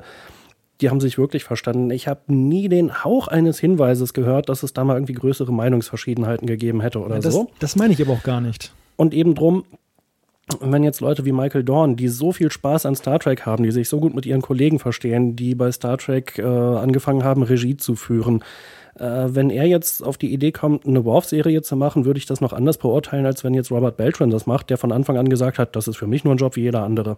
Ja, aber ich würde da unterscheiden auf der einen Seite zwischen der, bei den Zwischenmenschlichen, also zwischen den Darstellern. Das in der Tat wirkt sehr plausibel, dass bei TNG da ein gutes Verhältnis zwischen den Darstellern war. Und andererseits der Frage, aber wie man jetzt zu der Serie und den Inhalten steht, weil es gibt ja doch auch Aussagen von den äh, TNG-Darstellern, dass sie beileibe nicht jede Folge dann auch selbst gesehen haben oder häufig gesehen haben. Also im Endeffekt sehen sie es dann doch noch als Arbeit an, aber eine Arbeit, die sie natürlich gerne gemacht haben. Und ähm, für mich ist das ist die Frage halt, auch wenn bei TNG, die alle so toll zusammengearbeitet haben, im Endeffekt ist es doch ein Stück weit wie bei einer Schulklasse, die da auseinandergeht. Man kann ja auch nicht zehn Jahre später nochmal wiederkommen und sagt, so, jetzt drücken wir alle nochmal die Schulbank. Das ist halt nicht immer das Gleiche wie damals. Und ähm, das ist, es war einfach ein Job und den hat man gemacht oder es war ein Lebensabschnitt und der war vielleicht schön, aber das war es dann letzten Endes auch. Und ähm, ich glaube, viele Fans glauben eben, man kann das alles so reproduzieren, man kann das, man, man müsste nur die Gelder bereitstellen und die Mittel und dann könnte man eben auch dann die nächste TNG-Serie produzieren oder Voyager zurückbringen. Und ich bin der Ansicht, das funktioniert nicht. So, so, so schade ich das persönlich natürlich auch finde, aber man hat es ja auch sehr schön bei den Kinofilmen von TNG gesehen, wie, wie schwer es gelang, an das anzuknüpfen, wo uns die Serie entlassen hat. Ja, ich zumindest bin auch sehr skeptisch. Und vermutlich wird sowieso nichts draus. Na gut, dann machen wir mal weiter mit dem zweiten Aspekt, den uns Jan noch geschrieben hat. Und zwar meinte er, vor ein paar Folgen wurde im Trackcast bereits von einem anderen Hörer der sogenannte Voyager Rewatch Podcast erwähnt, der, wie der Name verrät, eine Rückschau auf Star Trek Voyager behandelt. Die beiden sympathischen Podcasterinnen Iris und Lucy machen meiner Meinung nach einen fantastischen Job, die einzelnen Folgen ausgiebig zu besprechen und dabei viele interessante Aspekte herauszuarbeiten, die mir als langjährigem Star Trek-Fan in der Form auch noch nicht aufgefallen waren. Kann ich also voll und ganz empfehlen. Ja, ich denke das, äh, denke, das kann man dann einfach mal als einen Plug bezeichnen. Ich habe selber immer noch nicht reingehört, kann da inhaltlich noch gar nichts zu sagen. Aber ich glaube, Malte hat. Ja, ich habe mir eine Folge mal angehört und äh, kann das eigentlich bestätigen. Also es ist ein sehr schöner Podcast. Die beiden machen das sehr sympathisch. Ähm, die Lucy ist auch, glaube ich, schon erfahrene Podcasterin. Sie macht nämlich auch über ähm, ja, Computerspiele einen Podcast und äh, das Know-how spielt natürlich auch so ein bisschen mit rein, dass das Ganze sehr strukturiert ist. Im Gegensatz zum Trackcast. ja, und in diesem Sinne würde ich einfach mal dann, wenn ich gerade das Mikro schon in der Hand halte, weitermachen wir haben ja immer mal gesagt, dass wir Zuschriften, die nur lobend sind, äh, gar nicht mehr vorlesen, um das hier so ein bisschen zu straffen. Andererseits bei der Gelegenheit, wo wir mal so schön zusammensitzen, möchte ich das dann doch einfach mal aufgreifen und stellvertretend für viele, die dankenswerterweise uns dann immer mal ein Lob aussprechen, mal wieder eine vorlesen, dass also die Hörer nicht das Gefühl haben, dass wir äh, das Lob hier einfach unterdrücken. Und Mario W. hat über trackcast.de geschrieben, Leute, ich bin sprachlos, tolles Thema, toller Cast hätte noch zehn Stunden zuhören können. Respekt. PS Buch ist bestellt. Also sehr schöner Erfolg, würde ich sagen, wenn das Thema Starting und die Politik so gut angekommen ist, dass äh, das Buch sogar bestellt wird, was ja immerhin 40 Euro kostet. Und äh, ja, wir freuen uns nach wie vor wie ein Keks, dass wir so tolle Hörer haben. Ja, besten Dank. Ja, dann mache ich mal weiter. Der Dennis äh, hat äh, uns eine Nachricht geschrieben. Unter anderem ähm, geht er auch auf den letzten äh, Podcast von uns Star Trek und die Politik ein. Ein nicht ganz so klares Defizit der Föderation ist meines Erachtens die Sektion 31. Natürlich sind Geheimdienste an sich nichts Verwerfliches, aber die Mittel, welche... Moment. Entschuldigung, ich, aber schon diese Aussage bin ich nicht sicher, ob ich die so unterschreiben würde. Okay, aber ich glaube, äh, Dennis wollte auf was anderes hinaus. Ähm, so, das müssen wir mal gucken. Äh, an sich nichts Verwerfliches, Klammer auf, können wir jetzt mal so stehen lassen, ist diskutabel, Klammer zu. Aber die Mittel, welche hierbei teilweise eingesetzt werden, gehen weit über ein entschuldbares Maß, zum Beispiel Verteidigung, hinaus. Oder ist eure Meinung nach eine solche Organisation für die Wahrung der Föderation essentiell? Und ich denke, er spielt so ein bisschen darauf an, dass wir gesagt haben, äh, die Föderation als Utopie oder als utopische Welt. Jetzt muss ich sagen, ähm, ich muss sagen, äh, Dennis, ich finde, du hast richtig recht. Die Sektion 31 ist so der, der, der Pferdefuß, der äh, der Föderation und im Moment, ähm, da ich so ein bisschen mich wieder besonnen habe in meiner Computerspielzeit, spiele ich wieder Mars Effect, bin gerade im zweiten Teil angelangt. Ich hoffe, ich spoilere nicht und wir haben ja damit Cerberus, eine Organisation, die ähnlich dort wie Sektion 31 in Klammern nur für die Menschheit das Ganze unterwandert und dann wirklich aktiv äh, Kriegstreiber ist.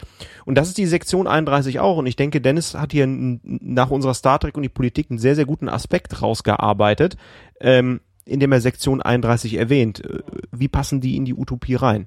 Aber Jan, du hast ja gerade schon was gesagt. Wie ist, wie, ist, wie, ist, wie ist denn deine Meinung dazu? Also eigentlich haben sie ja so ein bisschen den ganzen Geheimdienstskandalen vorgegriffen, die wir im Moment haben. Ähm, ich finde es auf jeden Fall sehr cool, dass Star Trek dieses Thema aufgreift.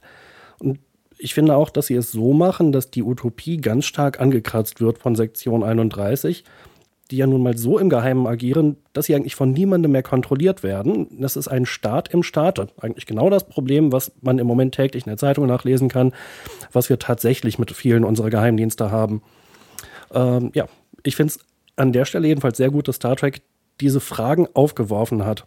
Und, und auch die Frage, die man sich eigentlich immer selber dann stellen und beantworten muss, oder vielleicht kommt man auch zu keiner Antwort, nämlich ob ein solcher Geheimdienst wirklich notwendig ist, um gegen seine internen und externen Feinde bestehen zu können, oder ob eine, hm, ja, eine Gesellschaft, ein Staat, eine Struktur auch ohne solche Geheimdienste äh, auskommen und sich selbst schützen kann.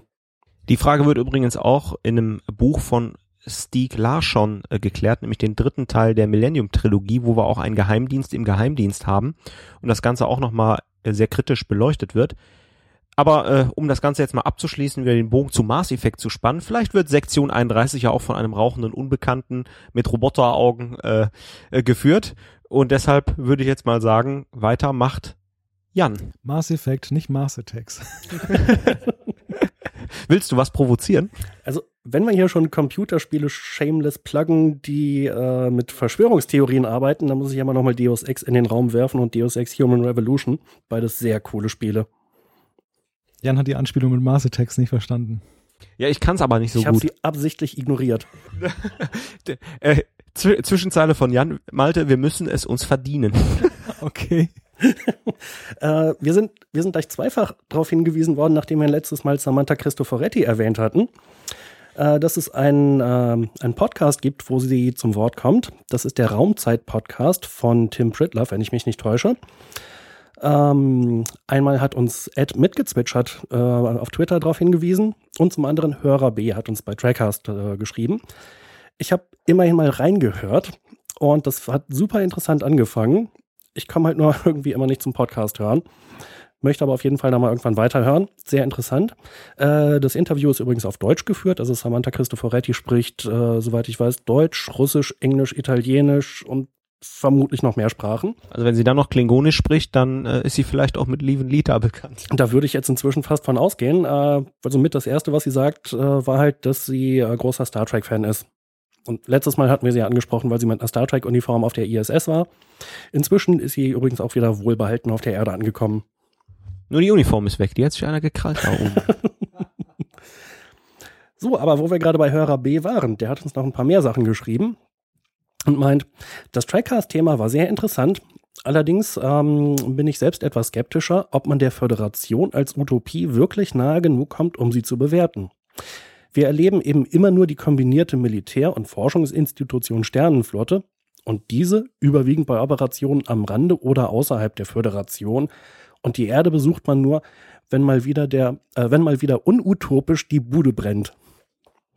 Ja, also ich glaube, da hat er sicherlich recht. Ich glaube aber, dass ähm, unser, äh, unser Gast sich eine Menge Arbeit gemacht hat, um eben mit den wenigen Informationen, die wir in Star Trek wirklich über diese Utopie geliefert kriegen, äh, rauszuarbeiten, ist es jetzt eigentlich eine Utopie oder ist es keine? Und ja, das war es eigentlich schon, was ich an der Zuschrift hatte. Dann geht's weiter mit Malte. Mich würde ja noch interessieren, Jan, du wolltest dir auch die letzte Folge mal anhören. Wie hat dir eigentlich der Trackcast gefallen? Ich habe ja noch nicht mal den Raumzeit-Podcast geschafft und ich habe auch unseren Trackcast noch nicht angehört. Das Schöne äh, ist. Äh, Für mich ist das nur ein Job. nee, da kann ich jetzt keinen mehr draufsetzen. Hier wird ausgeteilt heute. Aber wer austeilt, kann auch einstecken. Wahnsinn, genau. Ich steck mal ein und zwar die nächste Zuschrift. Ex-Verlobter hat uns geschrieben über trackcast.de. Ich staune ja mal wieder über die äh, spannenden Pseudonyme, die unsere Hörer dann sich so zulegen. Ja, heißt das, der ist jetzt verheiratet? Ja, oder die Verlobung wurde aufgelöst. Oder, da, oder das war ganz gehörig schief gegangen. Ja, genau. Hoffentlich, hoffentlich nicht der Trackcast oder so. Zu viel Trackcast gehört. Na, egal. Ähm, Er schreibt auf jeden Fall, ich war schon immer skeptisch in Bezug auf die These, dass die Föderation in Star Trek eine Art Utopie darstellt. Ich gebe jetzt mal meinen Senf dazu ab. Und ich habe hier einige Auszüge. Hm, zuallererst, was wissen wir denn wirklich über das Gesellschaftssystem in Star Trek? Bis auf wenige Ausnahmen sehen wir die Perspektive nur vom Raumschiff aus und wenn mal die Erde besucht wird, dann sieht man nur das Sternenflottenhauptquartier. Was ich damit sagen will, wenn ich jemanden zum Beispiel äh, zu heutiger Zeit meine potenzielle Idealgesellschaft präsentieren möchte, wäre es dann nicht etwas seltsam, wenn ich meine Utopie ausschließlich aus Sicht einer U-Boot-Besatzung darstelle? ja, ist ein interessanter Aspekt. Also ich meine, gerade in Deep Space Nine ähm, hat man ja dann auch ein bisschen mehr auch gezeigt von der Erde und auch von dem ähm, dortigen Leben, wobei wir dann festgestellt haben, dass das sich dann erschöpft in irgendwelchen Restaurants dann da. Aber ähm, finde ich dann schon äh, durchaus einen bedenkenswerten Aspekt. Wie sieht eigentlich das normale Leben aus? Die können ja nicht alle auf Raumschiffen rumgondeln und äh, ist ja nun auch erwiesermaßen nicht so. Wir sehen das ja auch in Enterprise, wo eben ja dann, äh, als die Sindhi da angreifen, dann ja auch unzählige Zivilisten betroffen sind und äh, mhm. wie leben die eigentlich? Also wir haben ja so einen ganz kurzen Einblick mal in San Francisco bei Deep Space Nine. Aber da geht es dann eigentlich auch gerade darum, dass diese Utopie gerade kaputt gemacht wird von dem Verfolgungswahn, weil man glaubt, überall wären Wechselberger unterwegs. Hm. Ja, und da besteht ja auch ähm, ein Stück weit der Verdienst von J.J. Abrams, der ja nun auch in seinen Filmen dann tatsächlich mal so San Francisco zeigt. Hast du gerade J.J. Abrams gelobt? Ja, für ja. Star Trek? In Anführungszeichen gelobt, weil äh, das, was er zeigt, äh, macht nach mir eigentlich nicht unbedingt Geschmack, sondern es ist eine ziemlich militarisierte Gesellschaft, wo ziemlich viele Leute in Uniformen durch die Gegend laufen. Und ähm, das ist aber tatsächlich mal so ein Blick, der eben darüber hinausgeht, was wir dann sonst eben in Star Trek zu sehen bekommen. Und, ähm, und, und, da sind wir wieder bei meiner Kritik an Abrams. Das ist eigentlich nicht das Star Trek, was ich mir so vorstelle, wie es aussehen könnte auf der Erde. Aber gut. Äh, zum oft aufgeführten Beispiel, die Föderation sei utopisch, weil kein Hunger herrscht, vergleichen wir mal mit der Realität. In Deutschland muss keiner Hunger leiden. Arbeitslosengeld 2 reicht aus, um die Lebenshaltungskosten zu decken. Äh, er, er, sagt, ich weiß, wovon ich rede, ich war mal eine Zeit lang leider davon abhängig.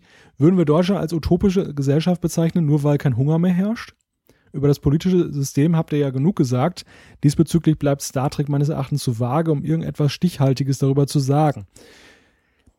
Auch ein überlegenswerter Aspekt, wobei man natürlich sagen muss, dass der Gedanke von Star Trek ja nicht isoliert eine Nation betrachtet auf der Erde, sondern ja eben die Menschheit als Ganzes, die diese Dinge überwunden hat. Und davon sind wir ja weit entfernt. Und es ist ja so, wenn wir es mal genauer betrachten, ist ja der Wohlstand des Westens gründet sich ja zum Teil eben auch darauf, dass es dann eben anderen Teilen der Erde nicht so gut geht. Und insofern würde ich mal sagen, kann man das, glaube ich, jetzt nicht so greifen, dass das der heutige Zustand von Deutschland eine Utopie ist. Vielleicht auch, um nochmal den Bogen zu Star Trek zu spannen, in der Sendung hatten wir äh, Sebastian ja gefragt, naja, hat man gesagt, wir haben eine Utopie und bauen darauf Star Trek auf oder andersrum. Er sagt, das war schwer zu beantworten, aber er glaubt, dass eher letzteres ist, als Star Trek sich entwickelt hat und die Folgen kamen und auch TNG ans Laufen kam, hat man gesagt, wir nehmen diesen Utopiegedanken auf und das hat er ja genau äh, so untersucht und das passt jetzt zu dem, was Malte sagte. Naja, die Menschheit als Gesamtes ist da zu sehen und nicht die Vielstatterei. Ich finde diesen Aspekt aber trotzdem interessant dass jetzt, dass das jetzt so angebracht wird von einem unserer Hörer und finde das total toll, dass man sich auch so kritisch halt einfach mit der Sendung auseinandergesetzt hat, weil das freut mich persönlich ungemein, dass es auch so ein bisschen zum Nachdenken angeregt hat. Ja, auf jeden Fall. Ja, absolut. Und ich meine, meine Perspektive jetzt oder mein Einwand gerade, der bezieht sich auch jetzt nur auf meine persönliche Perspektive. Ich kann genauso gut falsch liegen.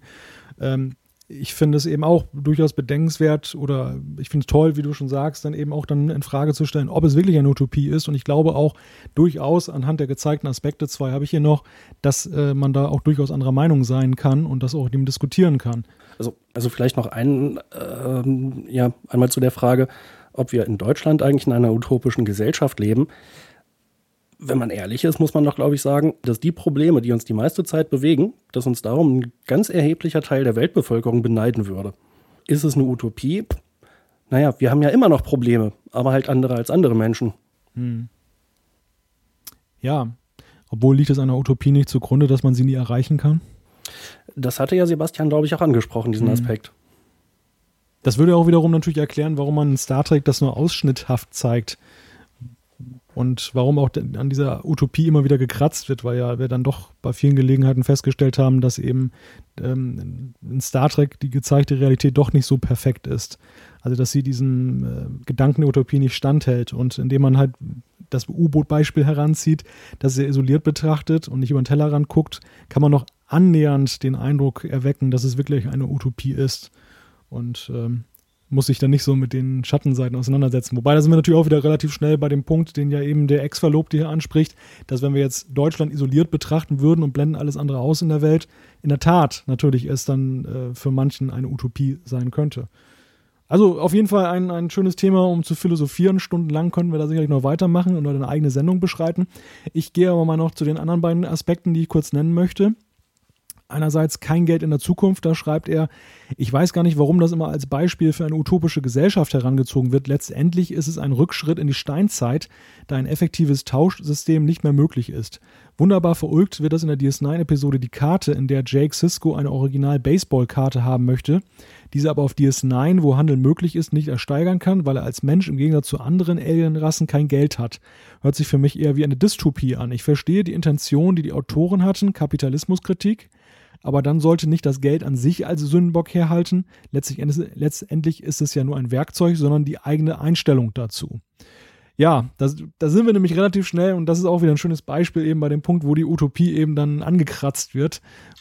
Na, ich finde ja die Vorstellung, dass man kein Geld mehr hat, durchaus äh, utopisch. Im positiven Sinne. Ja, aber sie sehen sich ja in dem Moment dann schon wieder zurück, es wieder zu haben. Es hat sich da ja eine sehr interessante Diskussion auch auf unserer Seite entwickelt, wo noch äh, andere Leute dazu Stellung genommen haben. Das Problem ist ja nicht, dass es in der Föderation kein Geld gibt, sondern das Problem ist, dass man es jetzt mit einem anderen System zu tun hat, beispielsweise mit Ferengi oder Klingonen oder wem auch immer, bei denen noch Geld im Einsatz ist. Ja, aber ich glaube, worum es hier geht, ist, dass in einer perfekten Gesellschaft würde sowas ja auch keine Begehrlichkeiten mehr hervorrufen. Und ich denke gerade bei den Ferengi jetzt auf DS9, das Glücksspiel, da können sich auch durchaus ja die Menschen für begeistern. Und äh, da, das ist ja eigentlich ein Schritt zurück in der, in der Denke, wir haben das überwunden, dass man mit Geld zockt. Und da sind wir wieder bei dieser TNG-Folge, die so unsäglich ist, wo man mit dem Aktienhandel dann, was, Aktien haben wir schon lange abgeschafft und solche Sachen, äh, wo man eben das dann hinter sich gelassen hat und jeden belächelt, der noch mit sowas, äh, an sowas überhaupt denkt. Und auf DS9 wird es ja dann doch wieder menschlicher, was vielleicht auch gerade den Charme der Serie ausmacht, weil die Gegenwartsbezüge stärker sind dass man eben dann doch merkt, naja, gut, äh, einerseits ja ganz schön kein Geld mehr zu haben, aber andererseits, oh, ist irgendwie geil, um Latinum also, zu zocken. Ich meine, wozu macht man Glücksspiel, wenn es nichts zu gewinnen gibt? Beziehungsweise, wenn man, wenn man nicht um Geld spielt oder irgendetwas anderes, irgendein anderes Gut, äh, wozu ist dann das Glücksspiel noch da? Dann hat man hinterher gewonnen, aber man hat nichts in der Hand. Ja, und dann sind wir natürlich auch wieder bei der Frage, ist eine Utopie dann immer so erstrebenswert oder ist es dann nicht letzten Endes dann auch ähm, der Preis, den man dafür zahlt, eine perfekte Gesellschaft zu erreichen, dann eben auch, dass es eine total langweilige Gesellschaft ist, die nur Klassikkonzerte hört. Und, und wenn man so einen Preis bezahlt, ist es dann noch eine perfekte Gesellschaft. Ja. Oh je, oh je. Ich, ich sehe schon, wir kommen ja schon bei diesen, bei diesen paar Aspekten ja schon ins Philosophieren. Ein letzter Aspekt, keine Krankheiten, da schreibt Ex-Verlobter, sorry, es gibt Krankheiten in Star Trek, man nennt sie nur anders. Es gibt zwar zum Beispiel kein Alzheimer mehr, dafür aber ein Bendy-Syndrom, was letztendlich das gleiche wie Alzheimer ist. Ja, ich weiß, betrifft eigentlich nur Vulkanier, aber ihr versteht das schon. Okay, und die Lebenserwartung ist gestiegen, ist aber alles nur relativ. Würde ein Mensch aus dem 19. Jahrhundert unsere Welt als utopisch bezeichnen, weil die durchschnittliche Lebenserwartung bei über 80 liegt? Ja, wahrscheinlich schon. Da sind wir wieder bei der Perspektive. Ne? ne? Ja. Dann äh, natürlich auch die Frage, ob man mehr oder weniger äh, in Würde altern kann oder ob man dann irgendwie mit kaputtem Gebiss und kaputten äh, Gelenken rumsitzt, weil man sich gerade keine Operation leisten kann. Sprecht ruhig für euch selbst. Ich habe vor, ewig zu leben. Sehr schön. Commander Riker in äh, Treffen der Generation am Ende. Ganz genau. ja, und äh, da Thorsten ja ewig lebt, kann er jetzt auch mal eine schöne Zuschrift vorlesen. Genau, Spock hat uns bei checkcast.de eine äh, Nachricht hinterlassen. Was eigentlich aus Jans Anekdote geworden, die er sich fürs Ende aufgespart hat? Es scheint, diese Tradition ist leider nicht überlebensfähig. Die hatte ich doch erzählt. Tja, dann sehen wir mal. Anekdoten gibt's in jedem Trackcast fast. Also von daher, alles in Ordnung. Ähm, äh, Spock schließt noch mit, äh, ich halte es für lobenswert, dass ihr euch tatsächlich mit einem dermaßen komplexen Thema auseinandergesetzt habt. Das Resultat ist präsentabel. ja, besten Dank für die gute Wert Bewertung. Das war auch, das freut mich, dass, äh, dass du das präsentabel findest. Und da würde ich sagen, machen wir mal weiter mit Ja. Jan. Das klingt so ein bisschen nach, ähm, der Mitarbeiter ist den Anforderungen meistens gerecht geworden oder Er hat so. sich stets bemüht. ja, Ja, genau. Äh, Ingo hat uns eine E-Mail geschrieben mit zwei Fragen. Die erste Frage ist, sind Formwandler assimilierbar? Viel Spaß beim Diskutieren. Sehr schön. Weltklasse Frage. Ich glaube, wir sind heute so, schon so viel abgeschwiffen. Das lassen wir einfach irgendwie für, für irgendwann mal stehen, oder? Für unseren Borg-Cast, oder? Genau. Ja. Letzten Endes muss man ja sagen, die Borgs sind anpassbar. 8472 haben sie auch irgendwie assimiliert gekriegt. Also ein Formwandler Borg, das wäre natürlich schon was. Ja, aber, äh, aber das können sie ja teilweise, wenn sie ihre Werkzeuge austauschen und schnell neue replizieren, ne? Ja, interessant. Und die, die zweite Frage ist ähnlich interessant. Habt ihr die Borg eigentlich schon mal laufen bzw. spurten gesehen? Die Frage kam mir letztens in den Sinn. Soweit ich das beurteilen kann, bewegen die sich immer sehr behäbig, ja fast schon im C3PO-Style. Auf dem Schlachtfeld, also Mann gegen Drohne, müsste es demnach, müssten sie demnach leichte Opfer sein. Leichtathletik ist irrelevant. Völlig hilflos in einem Bodenkampf, oder wie seht ihr das? Rennen sie oder rennen sie nicht? Das ist hier die Frage. Also ich kann auch nur sagen, ich habe Borg noch nie rennen sehen. Ich kenne aber auch ganz viele Zombie-Filme, in denen Zombies nicht rennen. Aber irgendwann gab es dann mal so Zombie-Spiele, in denen die plötzlich doch rennen konnten. Und irgendwie war das durchaus passend. Also das einzige Mal, dass die Borg rennen, ist ja, glaube ich, in Decent, in, in TNG. Aber das sind ja dann diese Borg, die sich dann ja da losgelöst haben vom Kollektiv. Die stürmen da ja ziemlich rein in diese große Halle, wo dann dann äh, Da- Data, Picard. Interessant. Hm?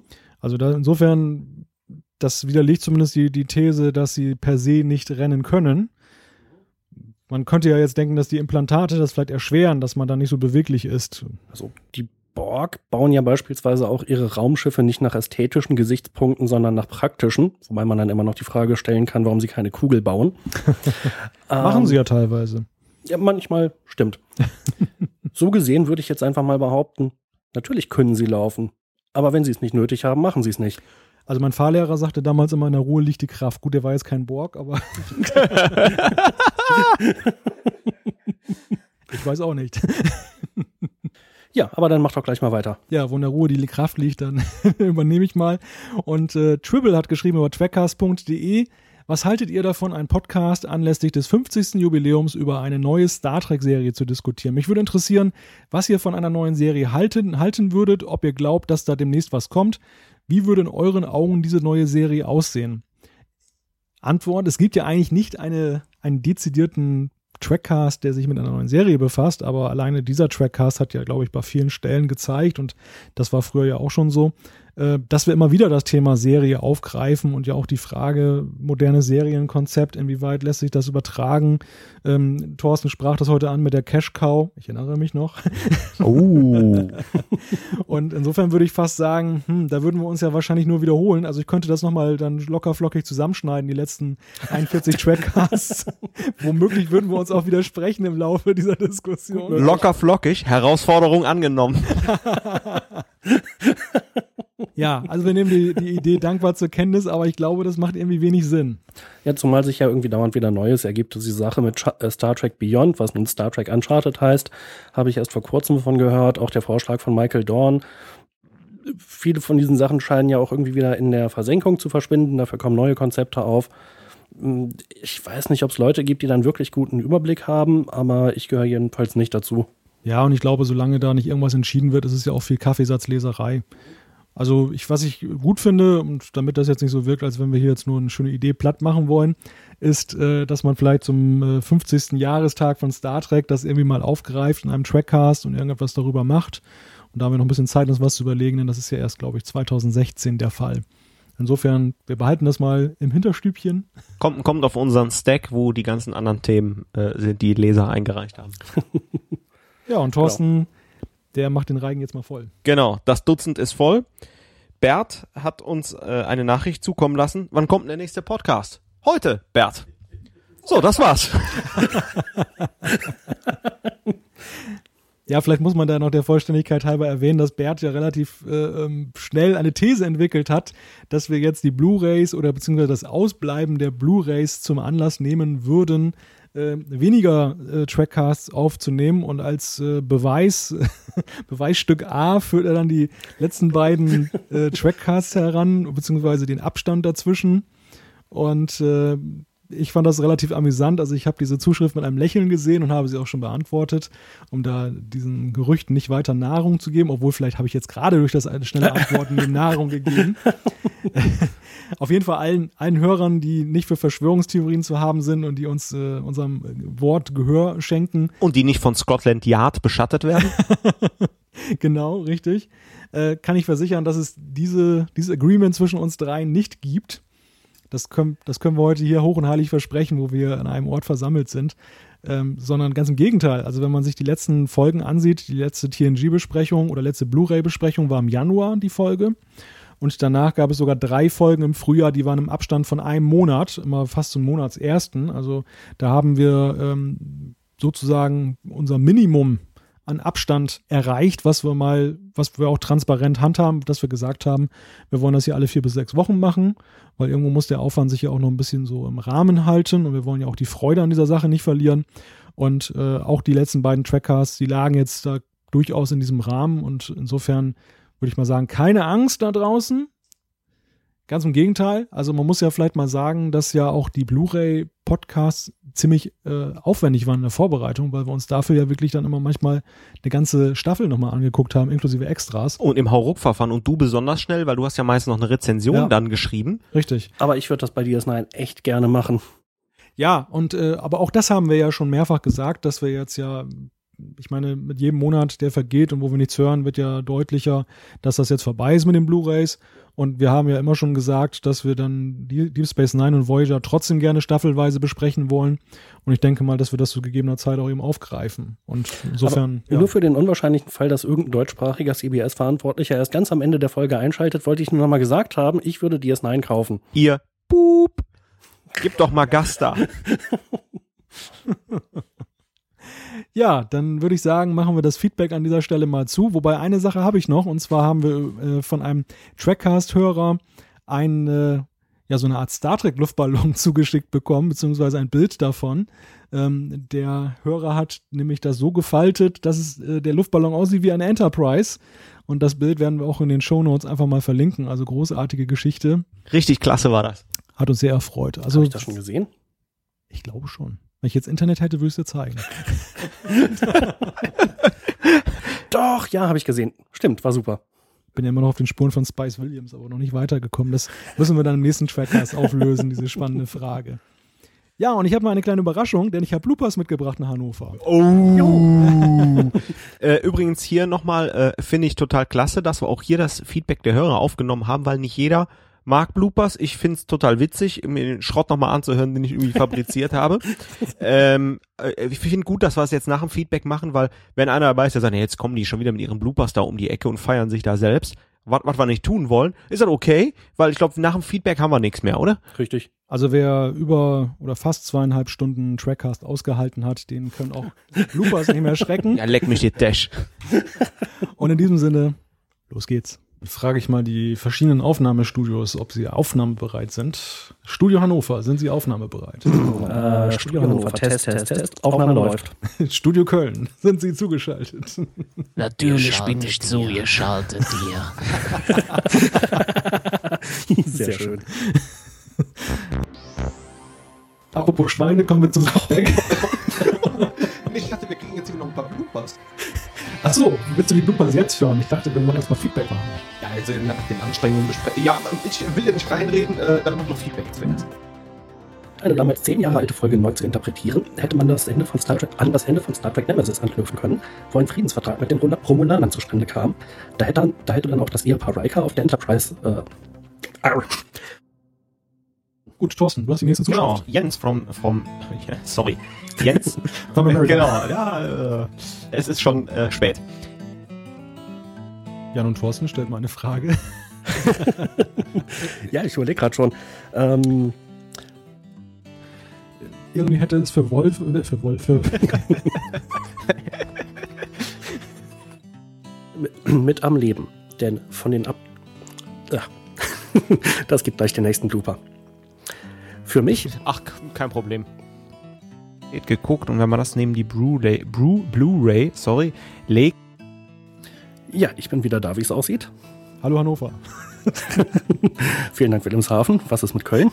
Äh, Köln ist auch noch weiterhin da und hier geht weiterhin die Welt unter. Ja, ja, hier ist auch so ein bisschen stürmisch. Das war nur ich draußen. Äh, mehrere Beiträge. Ähm, durchaus. Na, da fällt mir doch vor Schreck gleich der Stift aus der Hand. Siehe unten.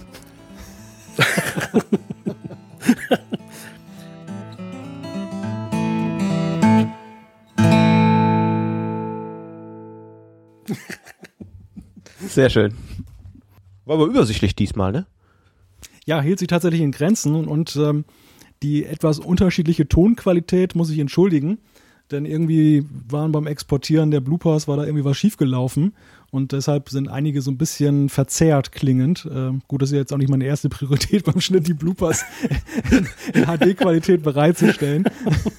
Verstehe. Aber ich glaube, im Großen und Ganzen kann man sie noch verstehen und ja, waren wieder einige lustige Sachen drin, aber man merkt schon, dass wir professioneller geworden sind in über 40 Folgen Trackers. Oder du hast einfach die äh, anderen dreieinhalb Gigabyte nicht reingenommen. Ja, die habe ich einfach mal unterschlagen und tue jetzt einfach so, als wenn wir besser geworden sind. Besonders wenn ich es nach diversen Trackcast-Folgen nicht schaffe, Blu-ray richtig auszusprechen. Sehr schön. Ja. Ja, ich würde fast sagen, wir sind hier irgendwo an ein Ende angelangt. Jetzt werden wir so ganz im Stile von Rockstars hinterher noch äh, Thorsten Jans Zimmer dann zerlegen. der Arme. Und das, wo ich gestern bis Mitternacht aufgeräumt habe. Man sieht's auch, ist hier wirklich wie geleckt. Ne? Ja. Ach scheiße, Malte hat ja Aufnahmen gemacht. da kann man das ja nachvollziehen. Ja, aber äh, nochmal danke für die Gastfreundschaft hier. Ja, gerne. Freut mich, dass ihr da gewesen seid. Und äh, auch nochmal, äh, ich weiß, die Hörer interessiert's nicht, ich war, war, war mal wieder eine Freude, wenn, wenn, man, wenn man sich live äh, zusieht beim Diskutieren und bei der stillen Zustimmung oder bei der stillen Ablehnung und wenn einer was sagen will, kann man auch so ein bisschen die Leute anmoderieren und ansprechen und so. Ja, hoffen wir mal, das kommt auch gut rüber, wie damals und äh, ja, bis zum nächsten Mal. Genau. Ja, ist allein schon ein Erlebnis, ähm, dann hinterher auch die anderen mal zu sehen, wie sie auch nach über zwei Stunden Trackcast dann total abgekämpft sind. Das findet ja mal äh, hinter verschlossenem Vorhang normalerweise statt. Ja, ich würde sagen, ein Kühlgetränk haben wir uns gleich verdient. Das denke ich auch. So die von. Arbeit ist geleistet und äh, wir werden dann Hannover mal unsicher machen. Cheers. Gibt's noch weitere Ergänzungen? Keine weiteren Fragen, euer Ehren. Ich schließe mich Thorsten vollumfänglich an. Dann war dies der 41. Trackcast. Wenn ihr uns schreiben möchtet, schickt uns ein E-Mail an post.trackcast.de, klickt auf den Gefällt mir-Button bei Facebook oder folgt uns auf Twitter. Alle Infos zur Sendung gibt es auch auf www.trackcast.de. Wir freuen uns, wenn ihr auch beim nächsten Mal wieder dabei seid. Bis dann, macht es gut. Und tschüss. Tot sehen's.